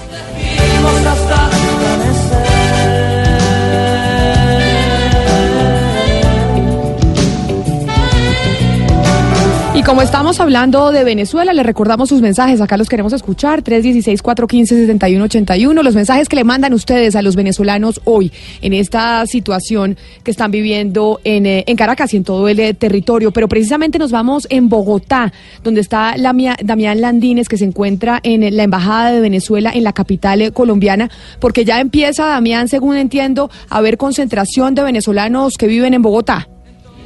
Sí, Camila, pues a esta hora nos encontramos sobre la autopista norte. Son aproximadamente unos 100 ciudadanos o un poco más eh, venezolanos que han llegado hasta aquí, que están protestando que están enviando un mensaje al pueblo venezolano, a sus compatriotas y que realmente eh, pues están eh, rechazando también la situación que se ha venido presentando. Señor, estamos en vivo en Blue Radio. ¿Cómo es su nombre? Julián, Julián Ríos. Julián, ¿desde cuánto tiempo lleva aquí en la autopista? Aproximadamente media hora, pues. Bueno, cuéntenos, ¿cuál es la razón? ¿Qué lo ha motivado a llegar aquí? Mucha, mucha esperanza de que cambiemos de gobierno, podamos volver a nuestro país, que las cosas se acomoden poco a poco y, y tengamos las garantías para volver. ¿Cómo ve la situación, lo que está pasando actualmente allí? Está muy esperanzada, muy esperanzada. Mucha esperanza y mucha fe de que salgamos de esta pesadilla que ya tenemos 20 años viviendo. Opinión sobre Leo- Leopoldo López. Es una persona que es un líder, un líder de verdad que se ha ganado su puesto y, y Dios quiera pueda llegar muy lejos, más lejos de lo que ha llegado. Bueno, muchísimas gracias, Camila. Si me lo permite, vamos a entrevistar también a una mujer. Eh, por favor, eh, regáleme su nombre. Carmen Ríos. Bueno, doña Carmen, ¿qué la ha motivado a llegar aquí al consulado a ser parte de esta protesta el día de hoy aquí en la autopista norte? Los venezolanos en el ex- que estamos fuera, en la diáspora, tenemos que apoyar a nuestro, a nuestro país. Aquí fuera, todos los que estamos fuera tenemos que reunirnos, hacer bulla, hacer mucho, porque allá están pasando mucho trabajo ellos. Ahorita están enfrentándose con, con bombas lagrimógenas, con muchas cosas y queremos salir de este mal gobierno. Eso le quería preguntar, ¿qué opinión le merece a usted lo que está pasando en estos momentos en su país? Sí, está te- fuerte, pero tiene que venir. Es- hoy es el día y no tenemos que parar. Y desde aquí, desde fuera, lo estamos apoyando. Bueno, muchísimas gracias, Camila. Es la opinión de los eh, más de 100 ciudadanos venezolanos que han llegado hasta aquí, que han entonado a unisono el himno de Venezuela, que piden libertad y que eh, pues tienen estimado estar el día de hoy hasta las 5 de la tarde haciendo parte de esta protesta y de esta operación que ellos han denominado Libertad, Camila. Damián, y nosotros volveremos con usted más adelante para ver si hay eh, ca- mayor concentración eh, de venezolanos en Bogotá y después miraremos qué pasa en otras ciudades del país. Solamente un datico antes de que se desconecte, Damián. Se escucha mucha gente. ¿Cuánta gente calcula usted que hay allí en ese punto, Damián? Eh, Ricar- eh, Eduardo, perdón, por lo menos entre 100 a 150 personas. Y es importante también mencionar que hay aproximadamente entre unos 15 a unos 20 policías de la fuerza disponible eh, por si se llega a presentar alguna novedad en cuanto a citación de orden público.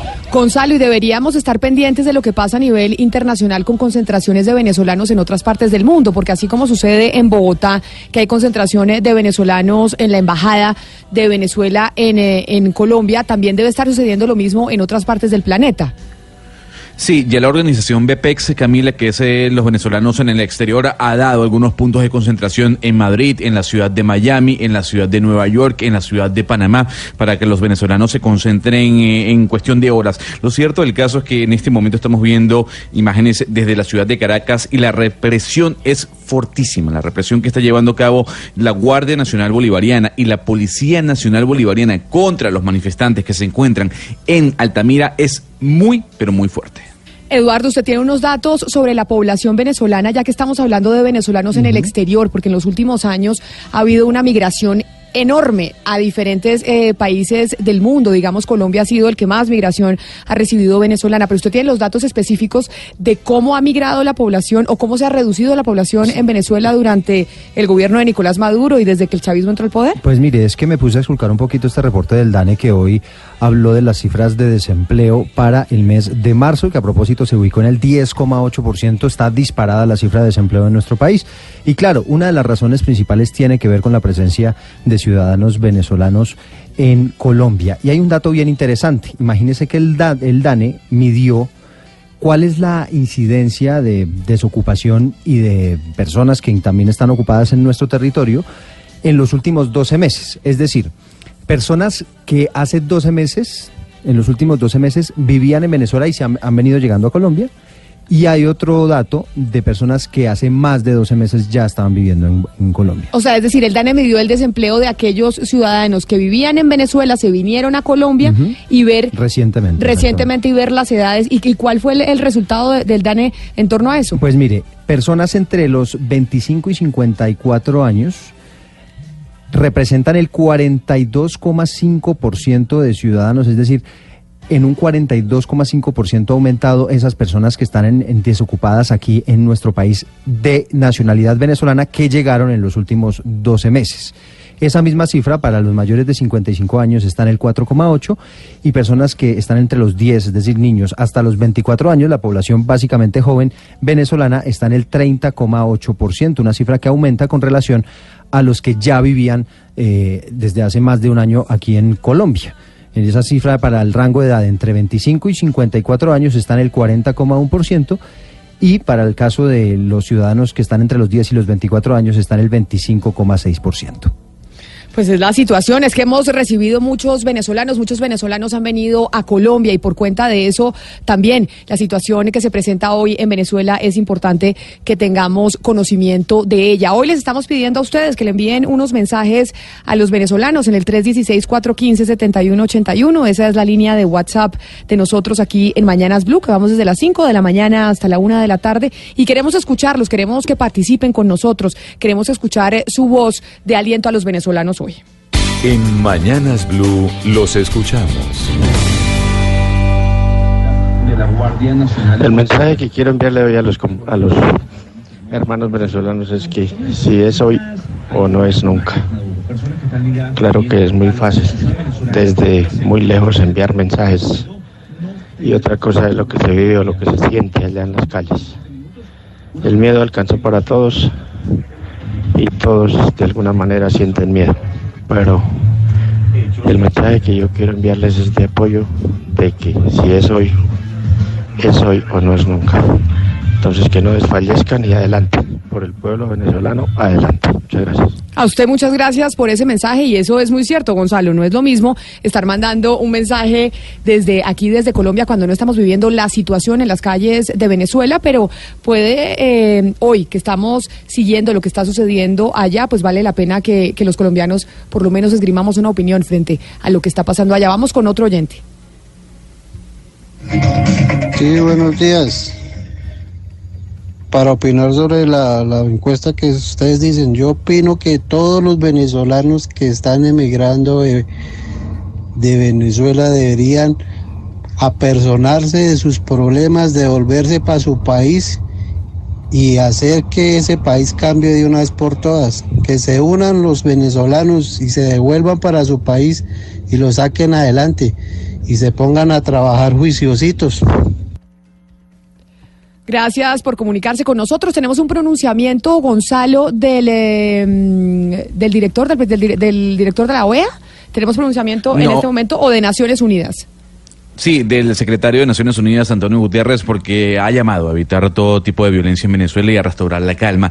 Hay que recordar, Camila, que Antonio Gutiérrez se había reunido ya hace cuestión de un par de semanas con los miembros del Grupo de Lima para conocer un poco lo que estaba sucediendo en Venezuela. También la información que tenemos en este momento es que Juan Guaidó está liderando un movimiento civil valga la redundancia, de personas que se están trasladando hacia el oeste de la ciudad capital. Por otra parte, también se reporta que el canal BBC está siendo sacado de la parrilla de DirecTV.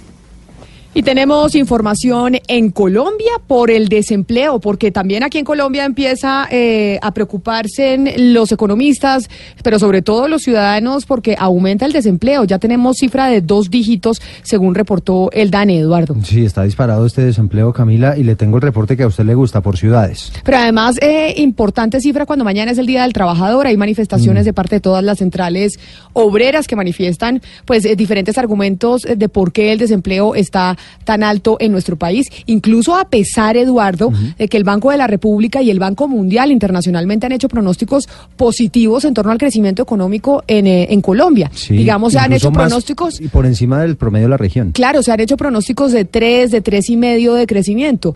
Y eso con Venezuela al lado, con la situación que estamos reportando, pues parecía, parecería algo pues bastante positivo, a pesar de que Colombia pues sí es cierto que tiene un potencial para crecer por encima del 4%. eh, por ciento. Pero es la, eh, es la contradicción. Tenemos pronósticos positivos de crecimiento, pero el desempleo disparado. Exactamente, el, el, eh, desempleo disparado en esta proporción. En el mes de marzo de este año fue del 10,8 y en el mismo mes del año pasado fue del 9,4. Es una cifra que ya sobre- sobrepasa el 1,4%. Es un escándalo en materia de desempleo y las ciudades que más tienen esta dificultad siguen siendo Quibdó, Armenia e Ibagué que no levantan cabeza, Camila, casi que cada mes usted cuando se da cuenta de estas cifras tiene esas mismas ciudades con esos problemas. Cúcuta volvió a aumentar, ya está en el 19,5% en ese eh, nivel de desempleo, de desocupación cuando en el mismo mes del año pasado tenía el 17,1, o sea, es decir, es un eh, aumento bastante considerable. Y también le tengo novedades, por ejemplo, de lo que pasa en Villavicencio, que esa sí mejoró un poquito. Departamento del Meta, Villavicencio, que está teniendo, el, el departamento del Meta, que está teniendo un desarrollo importante, Eduardo.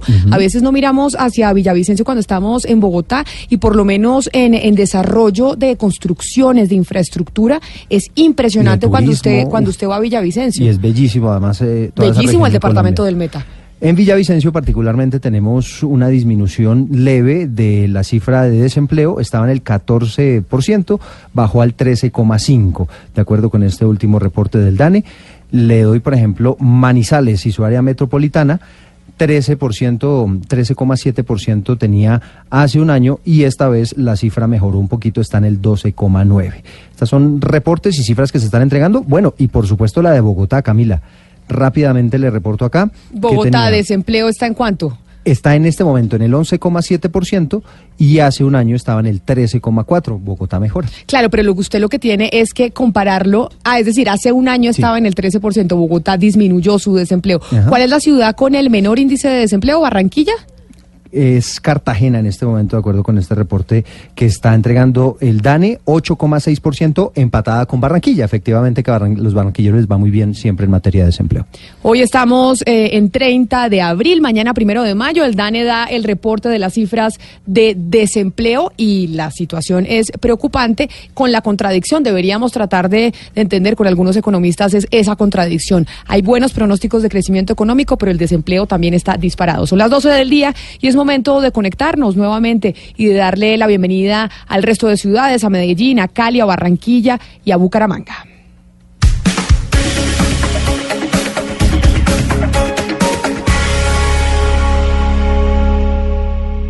Conectamos voces e ideas. En este instante nuestra señal se conecta con todo el país. Con todo el país. Colombia está al aire. Mereces más viajes inolvidables. Por eso llegan las ofertas del Cyber Red Days Avianca. Aprovecha y descubre el mundo. Viaja a destinos internacionales seleccionados desde 329 dólares ida y regreso en clase económica. Compra del 24 al 30 de abril de 2019. Compra ya en avianca.com. Avianca, todo para enamorarte. Miembro de Star Alliance. Aplican condiciones y restricciones. Vigilado Superintendencia de Puertos y Transporte. De la interpretación de los hechos en diferentes tonos. Mañanas Blue. Mañanas Blue. Colombia está al aire.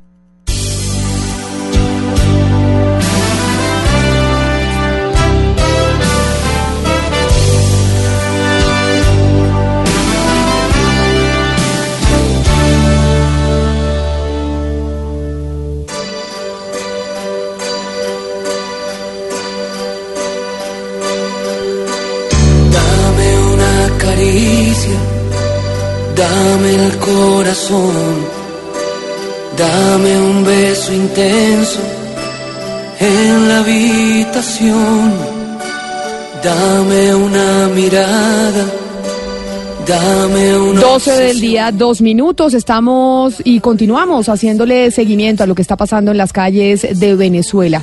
acompañando de sus exponentes musicales más importantes, los que han pasado a la historia en Latinoamérica. Y estamos con eh, nuestra colega Caterina Valentino, que está en las calles de Venezuela con actualización de lo que está sucediendo en este momento en Caracas, Caterina. Camila, pues la primera noticia, le tengo tres informaciones importantes. La primera, acaban de sacar de las cableoperadoras a BBC, al canal de la BBC. Más temprano sacaron a el canal de Telemundo y también sacaron a el canal CNN en su señal doméstica, en su señal en inglés. Son los 13 canales que han salido en las últimas horas de las cable operadoras venezolanas. La otra información importante, eh, Camila, que corre con mucha fuerza, estamos por confirmar, es que habría sido detenido el director del SEBIN, Christopher Figuera, quien liberó esta mañana a Leopoldo López. Y ahora sí le tengo la confirmación de la noticia que le lanzaba un poco más temprano. Ahora sí oficialmente le digo, Camila, que Juan Guaidó, acompañado por Leopoldo López y los militares que se han pronunciado esta mañana, se dirigen hacia el oeste de la ciudad de Caracas en una movilización. Muy importante esta movilización, Camila, porque en el oeste de la ciudad de Caracas está el Palacio Presidencial de Miraflores y en los alrededores Diosdado Cabello llamó a los afectos, al oficialismo, a concentrarse allí. No quisieron decir ni Leopoldo López ni Juan Guaidó cuál sería el punto final de esta movilización, pero sí nos dijeron que va al oeste de la ciudad de Caracas. Importante decir que desde hace muchísimos años, eh, sobre todo el año 2017, que se trató de pasar una y otra vez al oeste de la ciudad de Caracas, no se logró. En este momento, Guaidó y López encabezan esta movilización hacia el oeste de la ciudad de Caracas. Repetimos, punto álgido e importante en nuestra ciudad. Nosotros seguimos desde las calles, Camila, muy pendientes. Caterina, estamos viendo imágenes en televisión, imágenes aterradoras, por ejemplo, de las tanquetas que atropellan a la gente en las calles eh, de Caracas. ¿Qué tan delicada se está tornando la situación e incluso de la toma de la fuerza y de, la utilización de la fuerza por parte eh, de las autoridades controladas por Nicolás Maduro en contra de los manifestantes que están en las calles en este momento? Muy fuerte y muy contundente. De hecho, cuando estaban conversando con Juan Barreto, en un momento yo tuve que retirarme, Camila, porque era lo que estábamos viendo. Eso es justo enfrente de la base aérea de la Carlota. Esa imagen donde la tanqueta salta una acera y se va contra los manifestantes es la base aérea de la Carlota, donde esta mañana se pronunciaron Leopoldo López y Juan Guaidó. Y dentro de la base aérea, pues están aquellos militares pro Maduro, aquellos militares que están con la causa del presidente Maduro. Bueno, pues en efecto esa tanqueta se fue en contra de los manifestantes. La represión arrecia, arrecia en algunos puntos de la ciudad, arrecia en Chacaito, pero en este momento, en esta movilización que se está dando, que está cruzando Altamira y que se dirige por la avenida Francisco de Miranda, que es una de las avenidas más importantes que tiene Caracas, hacia el oeste, que nos lo ha confirmado el propio equipo de Juan Guaidó, pues al parecer la movilización hasta este momento, Camila, que acabamos de conversar con ellos, iba con total normalidad. El punto es que si esto llega hacia, hacia el oeste, hacia el Palacio de Miraflores, la situación se puede tornar mucho más complicada. Y Leopoldo López ha dicho que él particularmente, así como también nos lo ha dicho Juan Guaidó, no van a abandonar las calles de Caracas el día de hoy hasta que cese la usurpación textualmente, nos lo han dicho eh, hoy. La situación cada minuto que corre Camila mucho más tensa porque la gente no abandona las calles y se incrementa tanto la censura como la represión. Pero asimismo, Caterina, vemos que hay enfrentamientos entre los seguidores de Guaidó y algunos seguidores de Nicolás Maduro, es decir, enfrentamientos incluso entre la población civil. Sí, eso se está dando porque, eh, sobre todo en el oeste de la ciudad de Caracas, eh, algunos seguidores de Guaidó eh, han grabado videos y dicen que se tratan de colectivos de paramilitares. En efecto, no se puede negar que el oficialismo tiene sus simpatizantes y que sí se están dando estos enfrentamientos, más allá de las Fuerzas Armadas con los manifestantes, entre civiles, unos que apoyan a Maduro y otros que apoyan a Guaidó. Y como no tenemos, digamos, una rendición de una de las partes, una de las partes que dice, bueno, hasta aquí llegamos, sino que cada uno sigue adelante, Camila, pues eh, a medida que pasan las horas, la situación y los ánimos se caldean mucho más. Pues en este momento vemos cómo hay un pronunciamiento de apoyo del gobierno de los Estados Unidos a Juan Guaidó en esta protesta social, en este levantamiento ciudadano con búsqueda de bajar al gobierno de Nicolás Maduro. Y por esa razón nos vamos para los Estados Unidos y vamos a hablar con Christopher Sabatini, que es el editor del sitio web de globalamericas.org, pero además es profesor de la Universidad eh, de Columbia y es uno de los conocedores de América Latina más importantes que hay en los Estados Unidos. Señor Sabatini, bienvenido a Mañanas Blue. Gracias por atendernos. Gracias, gracias, es un placer. Señor Sabatini, en este momento estamos viendo que hay un apoyo del gobierno del presidente Donald Trump al eh, levantamiento que está liderando el señor Guaidó, este levantamiento cívico-militar, anuncian ellos. Pero este eh, apoyo de parte de los Estados Unidos, ¿qué tanto tiene que ver con las elecciones que se avecinan en su país? Bueno, buena pregunta. Yo, eh, eh, el apoyo en ese momento es, obvio. Yo creo que hubiera pasado lo mismo si fuese Obama en la Casa Blanca. Pero es, es más bien para las elecciones, las elecciones es más lo- los antecedentes. Es, es decir, eh, la retórica sobre una intervención armada, eh, las sanciones, la retórica y también las sanciones sobre Cuba. Esto está dirigido sobre todo a los inmigrantes eh, cubanos americanos en Florida y los inmigrantes venezolanos americanos en Florida también. Y esa, esa retórica, digamos, eh, toca un nervio muy importante para esta comunidad. Y Florida, como muchos de ustedes saben, es clave para las elecciones presidenciales en los Estados Unidos. Tiene 29 ah, elec- ah, votos electorales. Entonces, eh, y, y nadie ha, ha ganado la Casa Blanca en los- los- las elecciones más recientes sin ganar Florida. Entonces, ellos están dirigiendo más y más para 2020 a esta comunidad para ganar Florida. Señor Sabatini, le quiero preguntar desde Venezuela, porque la situación a medida que transcurren las horas se vuelve cada vez más tensa. ¿Hasta dónde podría llegar hoy los Estados Unidos? ¿Qué más podríamos esperar de Estados Unidos el día de hoy ante esta situación en Venezuela? Buena pregunta. Yo creo que van a quedar solamente con eh, el apoyo retórico eh, y, y- y- su apoyo hacia Gua- Guaidó. Eh, ha sido, a mi, a mi juicio, una, unas palabras, un discurso muy ah, bélgico, que es lamentable, sobre que, que incluye la amenaza a, la, una intervención militar. Yo creo que no vamos para allá, por las mismas razones que mencionó eh, la, la Camila. Es que la, para las elecciones electorales en eh, elecciones presidenciales en 2020, la verdad es que los Estados Unidos, los votantes, ah, ah, la mayoría de los votantes norteamericanos no tienen apetito para que haya otra intervención como Irak o como Siria, como Afganistán o lo que sea. E- esta Casa Blanca está muy atento a los riesgos de, de- de, eh, comprometerse demasiado en esa lucha, por, por buenas razones.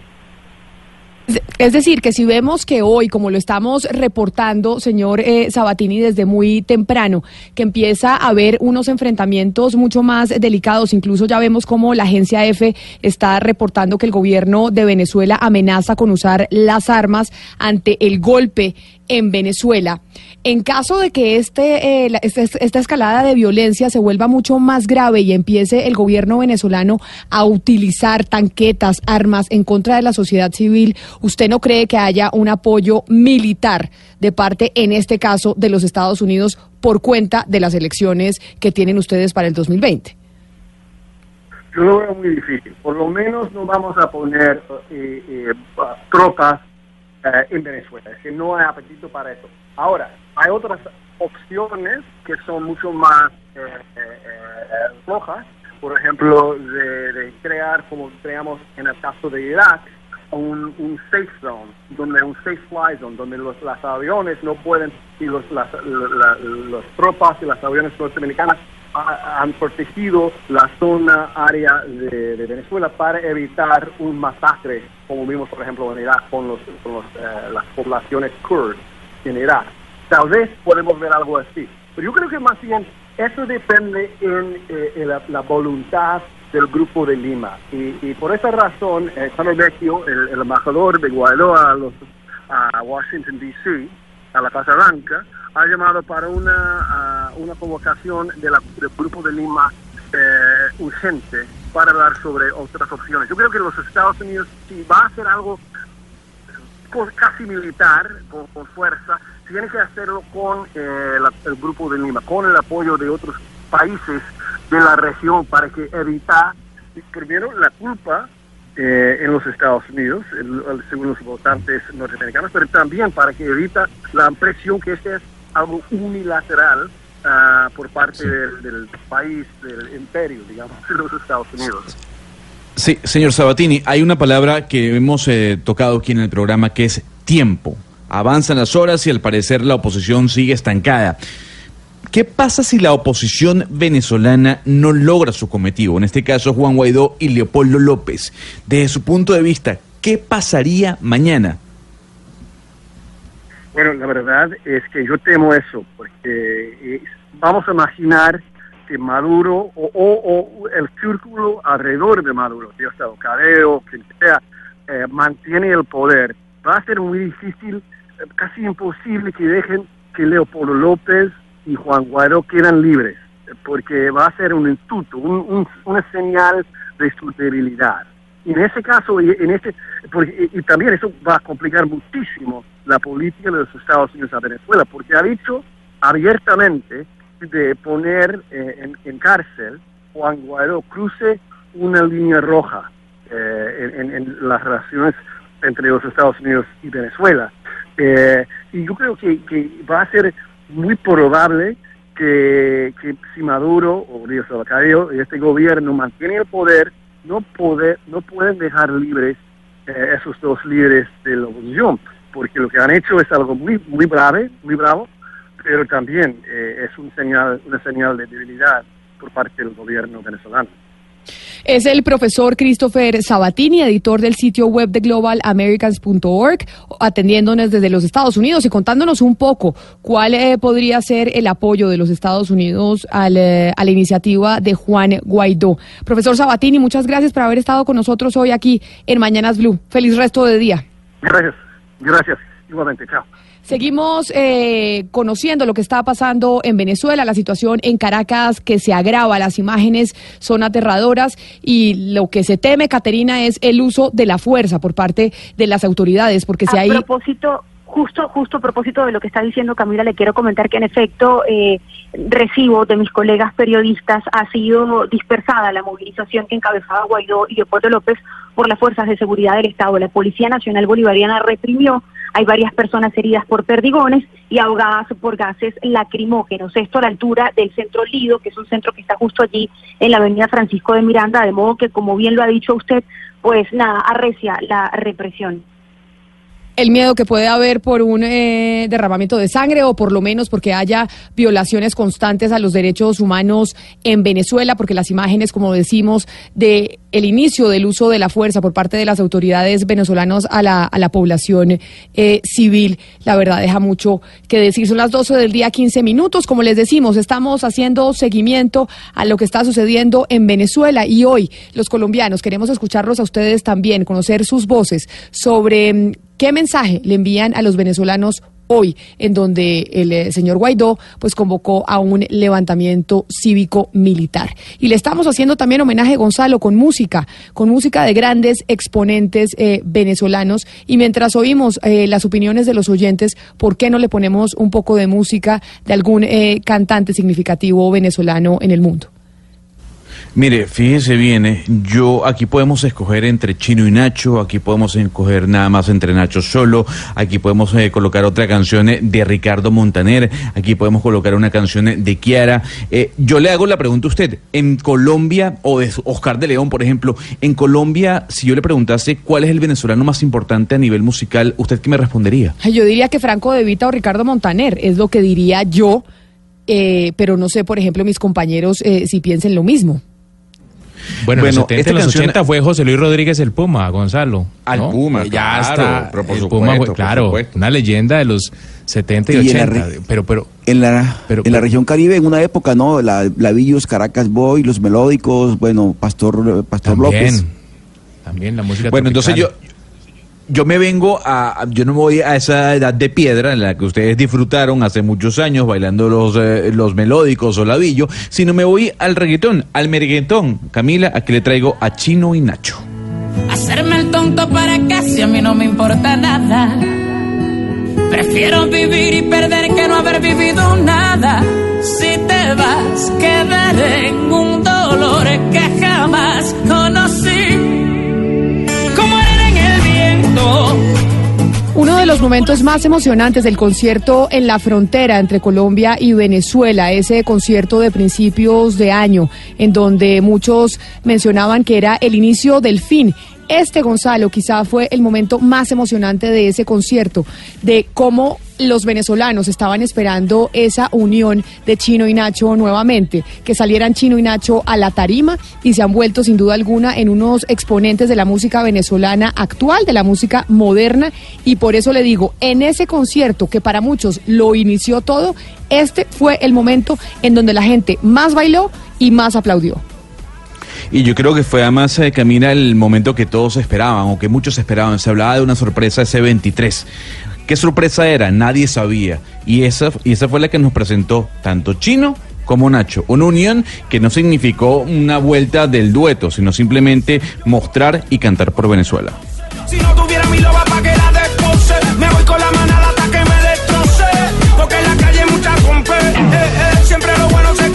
Y vamos a hacer recorrido nacional para ver dónde hay concentraciones eh, o hay llamado a concentraciones de venezolanos en el país. En Barranquilla, Oscar, ¿hay algún llamado para los venezolanos que están en esa ciudad para que se concentren precisamente y hacer apoyo desde el exterior a lo que sucede hoy en Caracas y en Venezuela?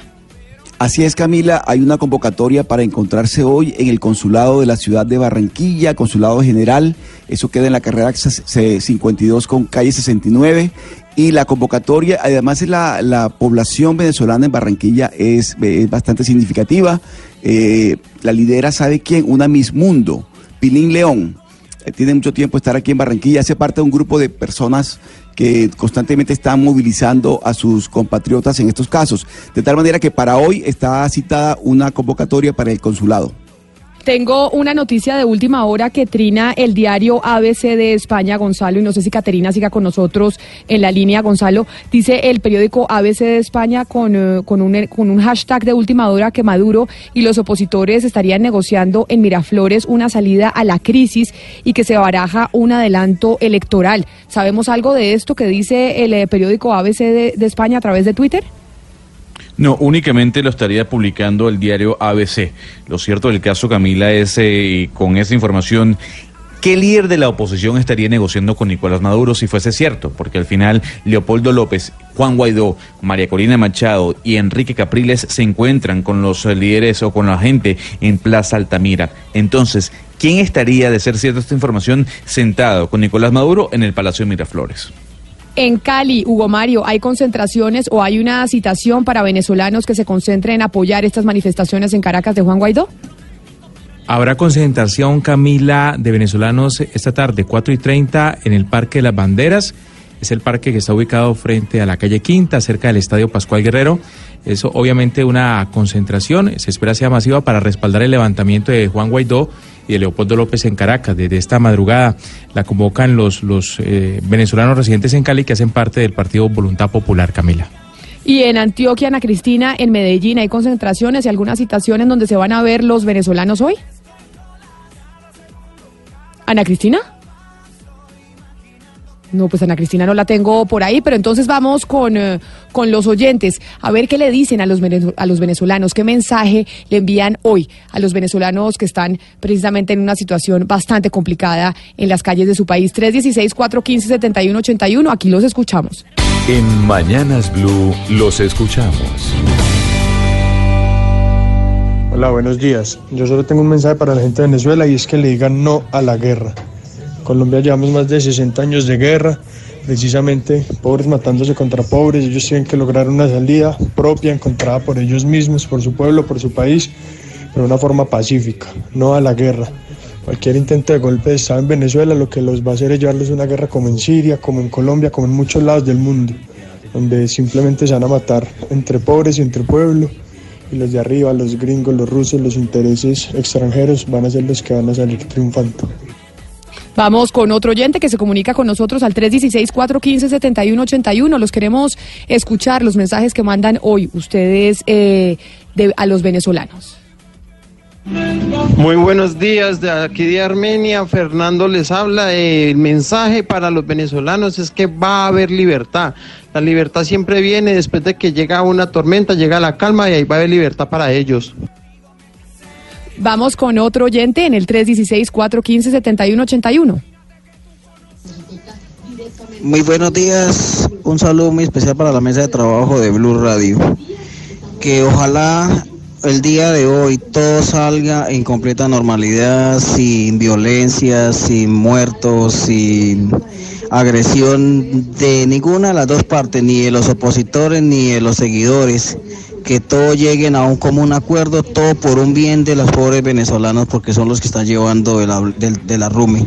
Bendición para todos los venezolanos, que Dios los bendiga y que todo salga por buen camino. Bendiciones.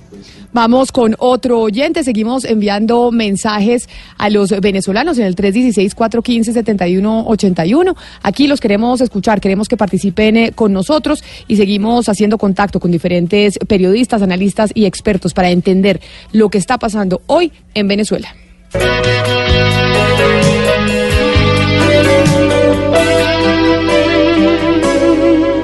Mírame fijamente a los ojos y comprueba tú misma que digo la verdad que tú siempre has querido escuchar de mis labios amor. No te engaño al pedirte perdón por el daño que pude causarte. No des vueltas buscando un culpable culpable soy yo por haberte tenido olvidada, por dejar que muriera el amor. 12 del día, 24 minutos. Seguimos haciendo, conociendo y haciéndole seguimiento a la situación en Venezuela, Gonzalo. ¿Con quién vamos a hablar para seguir entendiendo lo que está pasando en el vecino país? Mira, mientras nosotros eh, estamos eh, escuchando al Puma, una canción del año 1989, Culpable soy yo, le tengo en línea a una persona representante o que milita en el gobierno de Nicolás Maduro, un gobierno que el día de hoy está cantando victoria frente a lo llamado o frente a la mm, revolución cívica militar que llamó o que anunció el presidente interino entre comillas como él se denomina Juan Guaidó. Él se llama David Urguelles, él es miembro de la Asamblea Nacional Constituyente, además es miembro de la juventud del PCV, el partido de gobierno. Don David, gracias por atendernos a esta hora desde Caracas, Venezuela. Eh, buenas, buenas tardes. Ahí tienen que hacer una corrección. Yo soy eh, miembro de la juventud del Partido Socialista de Venezuela de Caracas. Don David, Y gracias bueno, por la saludos corrección. Don, don David, ¿nos escucha? Sí, te escucho perfectamente. Don David, ¿Nicolás Maduro venció a Juan Guaidó? Por supuesto, el pueblo está en la calle con amor, con alegría, con felicidad, derrotando esta, esta Señor Urguelles, estamos en comunicación con usted. Lamentablemente las comunicaciones en este momento con Caracas están bastante delicados, pero intentamos poder eh, hablar con usted. Vemos enfrentamientos en este momento en imágenes de televisión de seguidores de Nicolás Maduro y Juan Guaidó. Desde la posición de ustedes que son eh, seguidores del presidente Maduro, ¿qué pueden decir de estos enfrentamientos y de lo que estamos viendo nosotros en, eh, en los televisores, en las señales internacionales? Bueno, primero hay que poner en cuenta que nosotros estamos siendo asediados por medio de una guerra, una guerra total. Entre esas, bueno, la guerra de redes, la guerra de la mediática internacional, que pues, eh, algunas imágenes, algunos videos que primero tienen que ser consultados. Le- señor Urguelles, le voy a pedir que se quede quieto para poder tener comunicación con usted, Gonzalo. Ya sabemos que las comunicaciones con Venezuela y sobre todo en este momento que todo, eh, que la gente está en las calles y que está totalmente todo en perfecta armonía, todo en perfecta normalidad. Está el pueblo en la calle, los seguidores afecto a nuestro gobierno revolucionario del presidente Nicolás Maduro, defendiendo la revolución bolivariana aquí en Caracas. Y no vamos a permitir que ninguna intentona, ningún acción en contra de la estabilidad de nuestro gobierno y contra de la estabilidad social intenten aquí Señor, señor Urguelles, usted dice que todo está en completa normalidad y tranquilidad. Sin embargo, nosotros tenemos te- tres periodistas reportando desde, desde Venezuela, desde Caracas, y nos dicen todo lo contrario. Además de ver imágenes, por ejemplo, de las tanquetas atropellando ¿Dónde? gente de la, de la, de la ciudadanía. Eh, ¿Por qué dice usted que está todo en completa tranquilidad cuando lo que hemos visto en imágenes y lo que nos han reportado nuestros periodistas ha sido completamente distinto? No, bueno, porque hay una hay un cerco mediático internacional y hay una cadena por parte, una conspiración por parte de los medios internacionales que colocan solo lo que ellos quieren que vea la gente, la opinión pública internacional. Aquí en donde yo está la situación en completa normalidad, el pueblo está movilizado en la calle defendiendo a su presidente legal, legítimo y constitucional, Nicolás Maduro. O sea, no sé por qué eh, cuál es la intención de la mediática internacional de mostrar imágenes que no están siendo certificadas ni están siendo confirmadas, sino que lo que intentan es eh, generar una manipulación de la percepción pública Señor David. para que eso sirva como caldo de cultivo en la intervención que tanto desea la oposición venezolana junto al yanqui. Señor David, eh, sin duda alguna que para ustedes hay una completa calma, para otras personas del otro bando que también existen en Venezuela no la hay. Vemos que hay militares que han respaldado a Juan Guaidó. ¿Qué reflexión debería hacer el gobierno de Nicolás Maduro sobre lo que pasó hoy? Porque algo tiene que reflexionar, o toda la culpa es de la oposición. No, bueno, claro, siempre todo se presta para la reflexión. Reflexión, acción. Hay situaciones, bueno, que se escapan de la mano. Este, por ejemplo, este tipo de conspiración. Aquí la mediática internacional intenta hacer ver que hay un levantamiento de los liderazgos del alto mando militar y no es así. Simplemente son particularidades aglutinadas que intentan subvertir el orden que hay en nuestro país. El alto mando militar el ministro de la Defensa, Vladimir Pedro López, salió en declaraciones hace un momento y dio muestra, dio garantía del mantenimiento del hilo constitucional y dio garantía de que todos los mandos militares, cada jefe de unidad, cada jefe de comando, cada eh, compañero y compañera del alto mando militar está defendiendo el hilo constitucional que es representado dignamente por el presidente Nicolás Maduro, que es el presidente constitucional. Señor Urguelles, usted nos ha dicho que es líder eh, de juventudes en Caracas y nos ha dicho que están dispuestos a defender el gobierno de Nicolás Maduro y que eso es lo que están haciendo en las calles. ¿Hasta dónde están dispuestos a llegar? Porque lo que vemos desde el exterior es que están dispuestos los dos bandos a todo o nada. Ustedes desde las juventudes que apoyan a Nicolás Maduro, ¿cuál es la directriz que se les está dando en este momento? La orientación es defender la revolución bolivariana y al presidente legítimo y constitucional Nicolás Maduro en la calle. No por medio de la violencia, sino por, el, por medio de la muestra del amor, de la muestra del compromiso, de la muestra de la convicción, de la revolución bolivariana en la calle. Porque eso es lo que derrota los golpes, los golpes, los golpes de, de Estado es la movilización del pueblo en la calle, la movilización que no tiene eh, el falso liderazgo de Juan Guaidó y que Nicolás Maduro mueve, hizo una convocatoria a primeras horas de la mañana y aquí está la evidencia, la muestra del amor y el cariño que tiene el pueblo por el presidente Nicolás Maduro. Estamos aquí en Miraflores defendiendo la revolución, defendiendo los intereses del pueblo y defendiendo al presidente constitucional Nicolás Maduro. Cuando usted dice que la directriz es salir a la calle, ¿quién les da la directriz y salir a la calle hacer qué específicamente? Porque, como le digo, vemos imágenes en donde hay enfrentamientos entre seguidores eh, de Nicolás Maduro y seguidores de Juan Gua- Guaidó. ¿Ustedes tienen la directriz de no utilizar la fuerza, de no utilizar ningún tipo de violencia? a dar hasta la vida por defender la revolución bolivariana, a defender los intereses de este pueblo, que es el legado del comandante Chávez, no es más que el legado del comandante Chávez. Nosotros vamos a esperar líneas, esperamos cómo se muestran las circunstancias. Si la revolución está en tela de juicio por medio de una conspiración de traidores de la patria, va a salir el pueblo con amor, con felicidad y alegría a defender la revolución en la calle.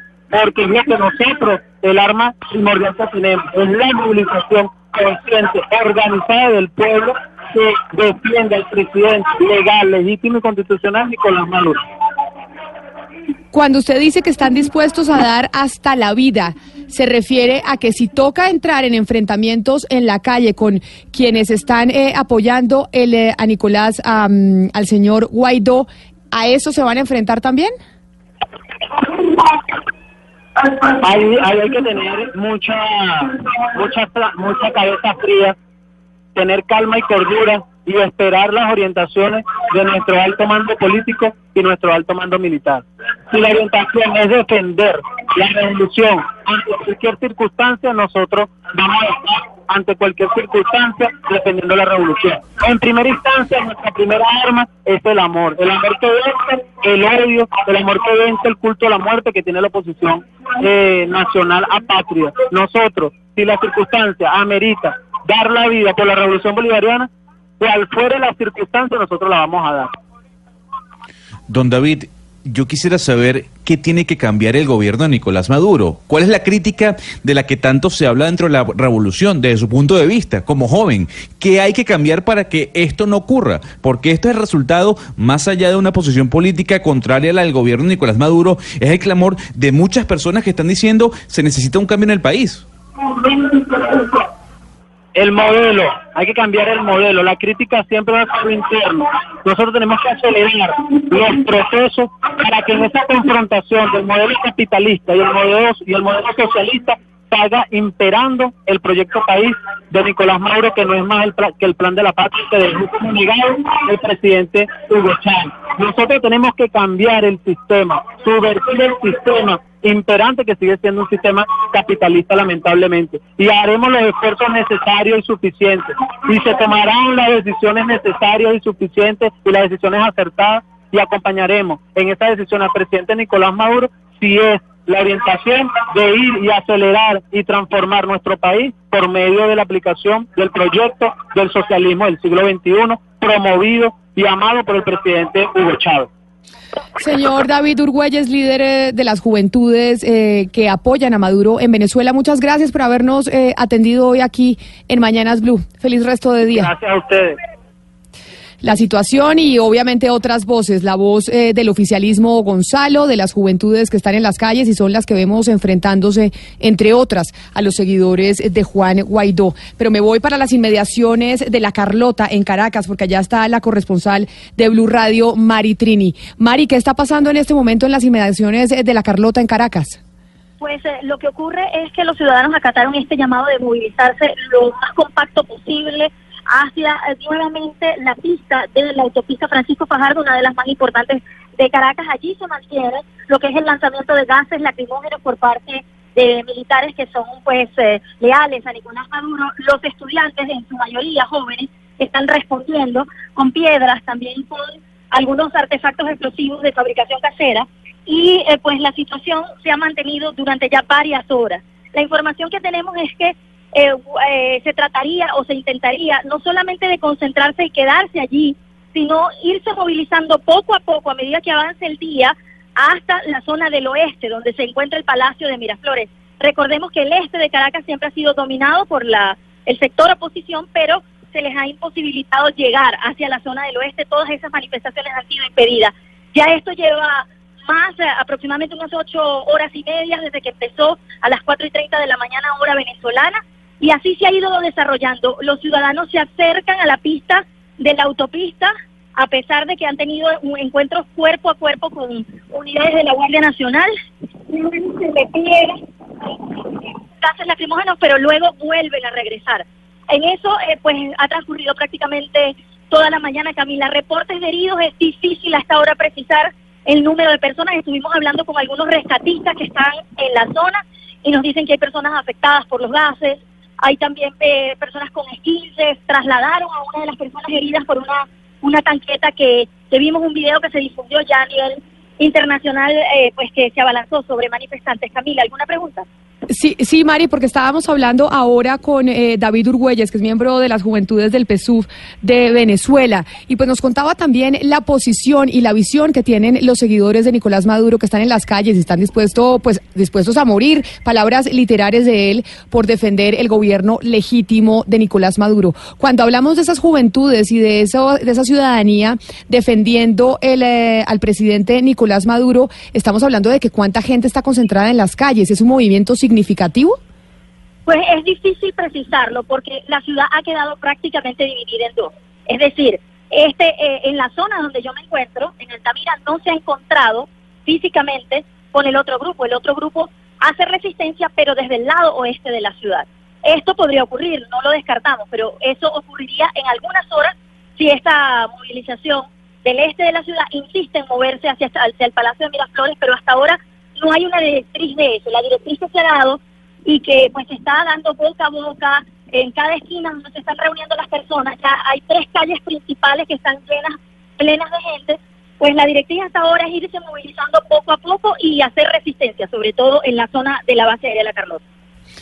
Mari Trini, estamos en comunicación con usted para que nos siga reportando lo que pasa en Venezuela, en este momento en Caracas, en donde vemos que la situación se está agravando. Si yo le tuviera que decir que usted nos hiciera un balance de lo que ha venido pasando desde hoy muy temprano, usted que ha hecho el reporte desde que anunció el eh, señor Guaidó, desde que se liberó a Leopoldo López sobre este levantamiento cívico-militar, como ellos lo han eh, titulado, ¿la situación de violencia en las calles de Caracas ha empeorado? Lo que podemos decir a esta hora es que eh, es una ciudad en caos, una ciudad donde no se sabe quién exactamente tiene el control. Porque si bien es cierto, usted ve a la Guardia Nacional de este lado del, del este accionando contra los protestantes, no ve presencia de la policía o de otros cuerpos de seguridad. Es decir, eso es un indicio de que algo importante está pasando también dentro de las fuerzas leales a Nicolás Maduro, porque de otro modo habría más presencia policial o militar en las calles. Es un caos en este momento distribuyéndose en tanto la avenida Francisco de Miranda como la avenida Libertador como la Francisco Fajardo para intentar demovilizarse y sobre todo compactos en grupos. Mari, ahorita estábamos comentando un trino de última hora del periódico ABC de España, del diario ABC, que se lo preguntaba ya Gonzalo Lázari. Y dice el, diario ABC que Maduro y los opositores estarían negociando en, Mira- en Miraflores una salida a la crisis y que se baraja un adelanto electoral. ¿Ustedes allá en Caracas, entre los colegas, han oído algo de esta información que publica el diario ABC de España? No, realmente hoy pues hemos estado precisando eh, sí la ubicación, dónde está cada líder, digamos, digámoslo así, qué caras han aparecido de lado y lado, pero no, te- no tenemos el detalle de lo que estaría ocurriendo en este momento, sobre todo en el Palacio de Miraflores, donde todavía pues se mantiene el dominio de eh, la administración de Nicolás Maduro. Ahí importante destacar todo lo que ha sido la jornada en materia de medios, eh, pues la salida o la salida de la parrilla de, la televisión por suscripción de CNN inglés, también la BBC, y eh, la visita de la Comisión Nacional de Telecomunicaciones a la emisora de radio RCR, que estaba transmitiendo los eventos en Caracas, y pues eh, fue visitada por la Comisión Nacional de Telecomunicaciones exigiendo que se cesara esa transmisión. Que entonces hay poca información en las calles, que, este, favorece a este ambiente de caos que, que se vive en este momento. Es la corresponsal de Blue Radio en Caracas, Mari Trini, que está en las calles eh, de la capital venezolana, cerca en inmediaciones eh, de La Carlota. Mari, seguimos en contacto con usted para, se- para saber cómo se desarrolla esta jornada en eh, Venezuela, donde Juan Guaidó pues pidió más respaldo militar, pero además anunció pues un levantamiento cívico militar. Son las 12 del día, 40 minutos. Les recordamos que también estamos buscando que ustedes, los colombianos, pues se sumen eh, a esta transmisión, participen con nosotros y le envíen sus mensajes a los venezolanos a través del 316-415-7181. Ahí pueden enviar sus mensajes de WhatsApp y participar con nosotros, Gonzalo, en esta transmisión. A mí lo que me llama la atención, Camila, de todo lo que ha ocurrido el día de hoy, desde el llamamiento de Juan Guaidó en horas de la madrugada, es que no se ha visto a Nicolás Maduro. Hemos visto a Diosdado Cabello hablar primero vía telefónica y luego en el meeting en Miraflores. Vimos a Vladimir Padrino, el ministro de Defensa, con todos los generales respaldando al gobierno de Nicolás Maduro. Escuchamos a Tarek William Saab, el fiscal general de Venezuela, diciendo que esto que ocurrió hoy va a tener repercusiones. Pero Nicolás Maduro no lo hemos visto. Únicamente hemos podido leer dos trinos de él.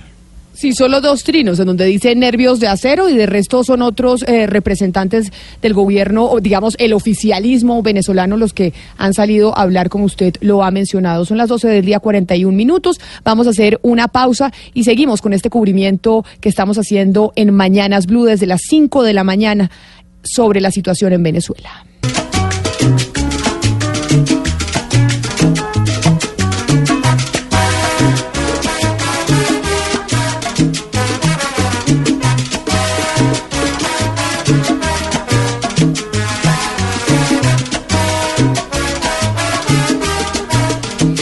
12 del día, 44 minutos. Estamos con la situación en Venezuela, con música de artistas reconocidos venezolanos. Y aquí estamos escuchando, ¿qué, Gonzalo? Estamos escuchando el clásico de León de la Salsa, Camila. Oscar de León con su canción Llorarás. Información de último movimiento que nos llega a Camila desde la capital venezolana. Ya se están registrando heridos con bala. Ya ha ingresado por lo menos, o al menos en este caso, cinco personas con herida de bala. Se conoce que esta herida mm, de bala o estos disparos provienen del Ministerio de Transporte que se encuentra muy cerca del distribuidor Altamira. Y yo le voy a hablar eh, de otras noticias que también se mueven en el mundo. Me dicen eh, los oyentes que es importante que recordemos que la situación en Venezuela es gravísima y por eso estamos eh, haciéndole seguimiento. Pero el mundo del fútbol también tiene hoy una cita muy importante para los seguidores de la Champions. Hoy a las 2 de la tarde, Gonzalo. Semifinales de la Champions con el Tottenham contra el Ajax y mañana el Barcelona que se enfrenta al Liverpool. Es decir, hoy tenemos cita de Champions a las 2 de la tarde Mucha gente estará obviamente pegada a la situación eh, de Venezuela, a ver cómo avanza este intento, como muchos lo han llamado de golpe. Yo no sé si esa pues pueda ser eh, la definición o el término a utilizar, intento de golpe pero también hay otros que estarán eh, pendientes del partido a las 2 de la tarde entre el Tottenham y el Ajax. Y sin duda alguna que hay otra noticia, Camila, que llama la atención el día de hoy, es la abdicación del emperador de Japón, ¿no? Eh, más allá de lo que esté ocurriendo en esta parte del planeta, en, del otro lado, sin duda alguna, que es la noticia más importante en Asia, porque luego de 30 años, el emperador de Japón abdica y que le da el trono a su hijo. Esa es otra de las noticias internacionales, lo que va a pasar en Japón. Y por eso, para darle un respiro a Venezuela, y ya volvemos precisamente para hacerle seguimiento a lo que está pasando en el vecino país, oigamos y contémosle a los oyentes, porque hay otra noticia en Asia, en el mundo. Es la primera vez en muchos años, más de 2.500 años, que abdica un emperador en Japón.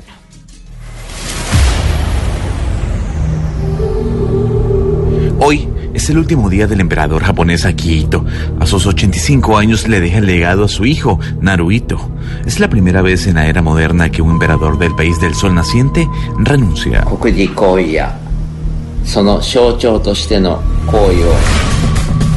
El emperador Akihito llegó al trono el 8 de enero de 1989 tras la muerte de su padre Hirohito, una de las figuras más importantes dentro de la Segunda Guerra Mundial. Tras 30 años en el reinado japonés, Akihito se retira por problemas de salud, problemas que ya había anunciado desde el año 2016.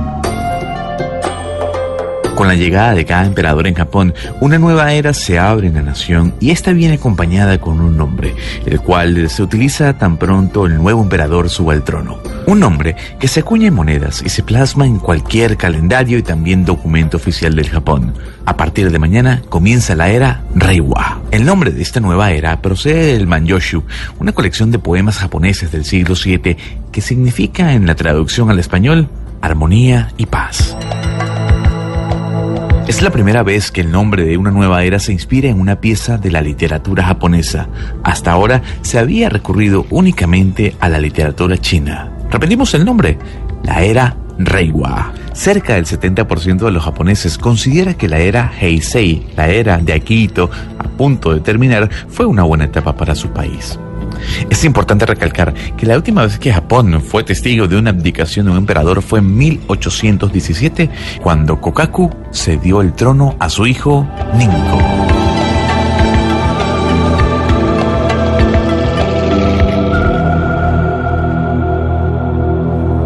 Y de Japón y de la nueva era de la armonía y la paz, que es la que muchos están añorando para Venezuela. Nos vamos para los Estados Unidos, Gonzalo, porque nos atiende hasta ahora el embajador de Venezuela, el embajador de Juan Guaidó en Washington, el señor Carlos Vecchio. embajador Vecchio, bienvenido a Mañanas Blue. Muchas gracias por atendernos. Gracias, Camila, por la invitación.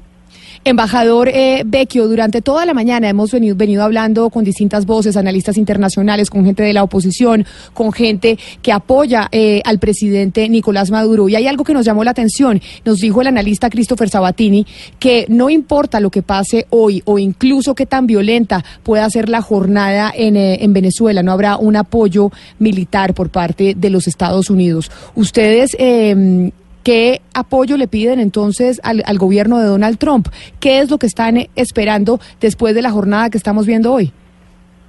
No, nosotros lo que la jornada que está planteada es muy clara, el llamado que ha hecho el presidente Juan Guaidó de activar lo que hemos denominado la operación Libertad, que consiste, bueno, el, el inicio para el fin de la de la para poner fin a la usurpación de Nicolás Maduro y que implica el llamado a nuestro pueblo a mantenernos en las calles protestando pacíficamente eh, como ha venido ocurriendo a lo largo del país y eh, pidiendo a nuestras fuerzas armadas que terminen ya de apoyar este proceso para restablecer el orden democrático en Venezuela. Así que el llamado es muy claro, tanto a nuestra Fuerza Armada como a nuestro pueblo y a la comunidad internacional, que no solo es Estados Unidos, eh, lo hemos pedido a todos los países latinoamericanos, incluyendo a Colombia, de que apoyen eh, esta petición del presidente legítimo de Venezuela, el presidente interino Juan Guaidó. Así que este es un proceso de los venezolanos liderado por nosotros y lo que estamos pidiendo es que se incremente toda la presión para forzar a Maduro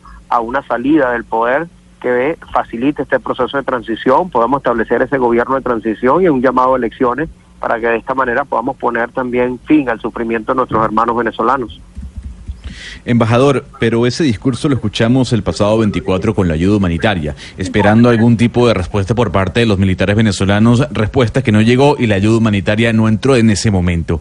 ¿Qué pasa si los militares venezolanos no acogen el llamado del señor Juan Guaidó? ¿Qué va a pasar mañana?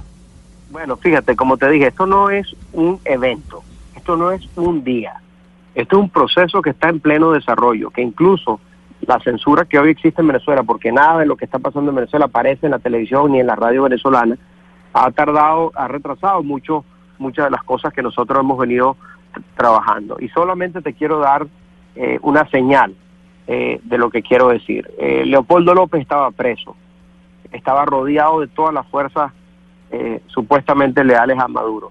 Bueno, Leopoldo López está libre, está en la calle, está con el presidente interino Juan Guaidó y hay muchas manifestaciones en otras partes del país que no aparecen en televisión, que no se pueden notificar. Incluso hay venezolanos o venezolanos que no conocen o no saben lo que está ocurriendo exactamente en nuestro país. Entonces, esto lo tenemos que ver como un proceso, no como un, un solo evento y, eh, por supuesto, nosotros, el llamado que ha hecho el presidente es que mantengamos esa presión eh, hasta que nosotros logremos el fin de la usurpación, que al final del día también en política le- la- las circunstancias cambian, no es estática y es dinámica y cosas que a lo mejor no funcionaron en un momento no necesariamente dejan de hacerlo ahora.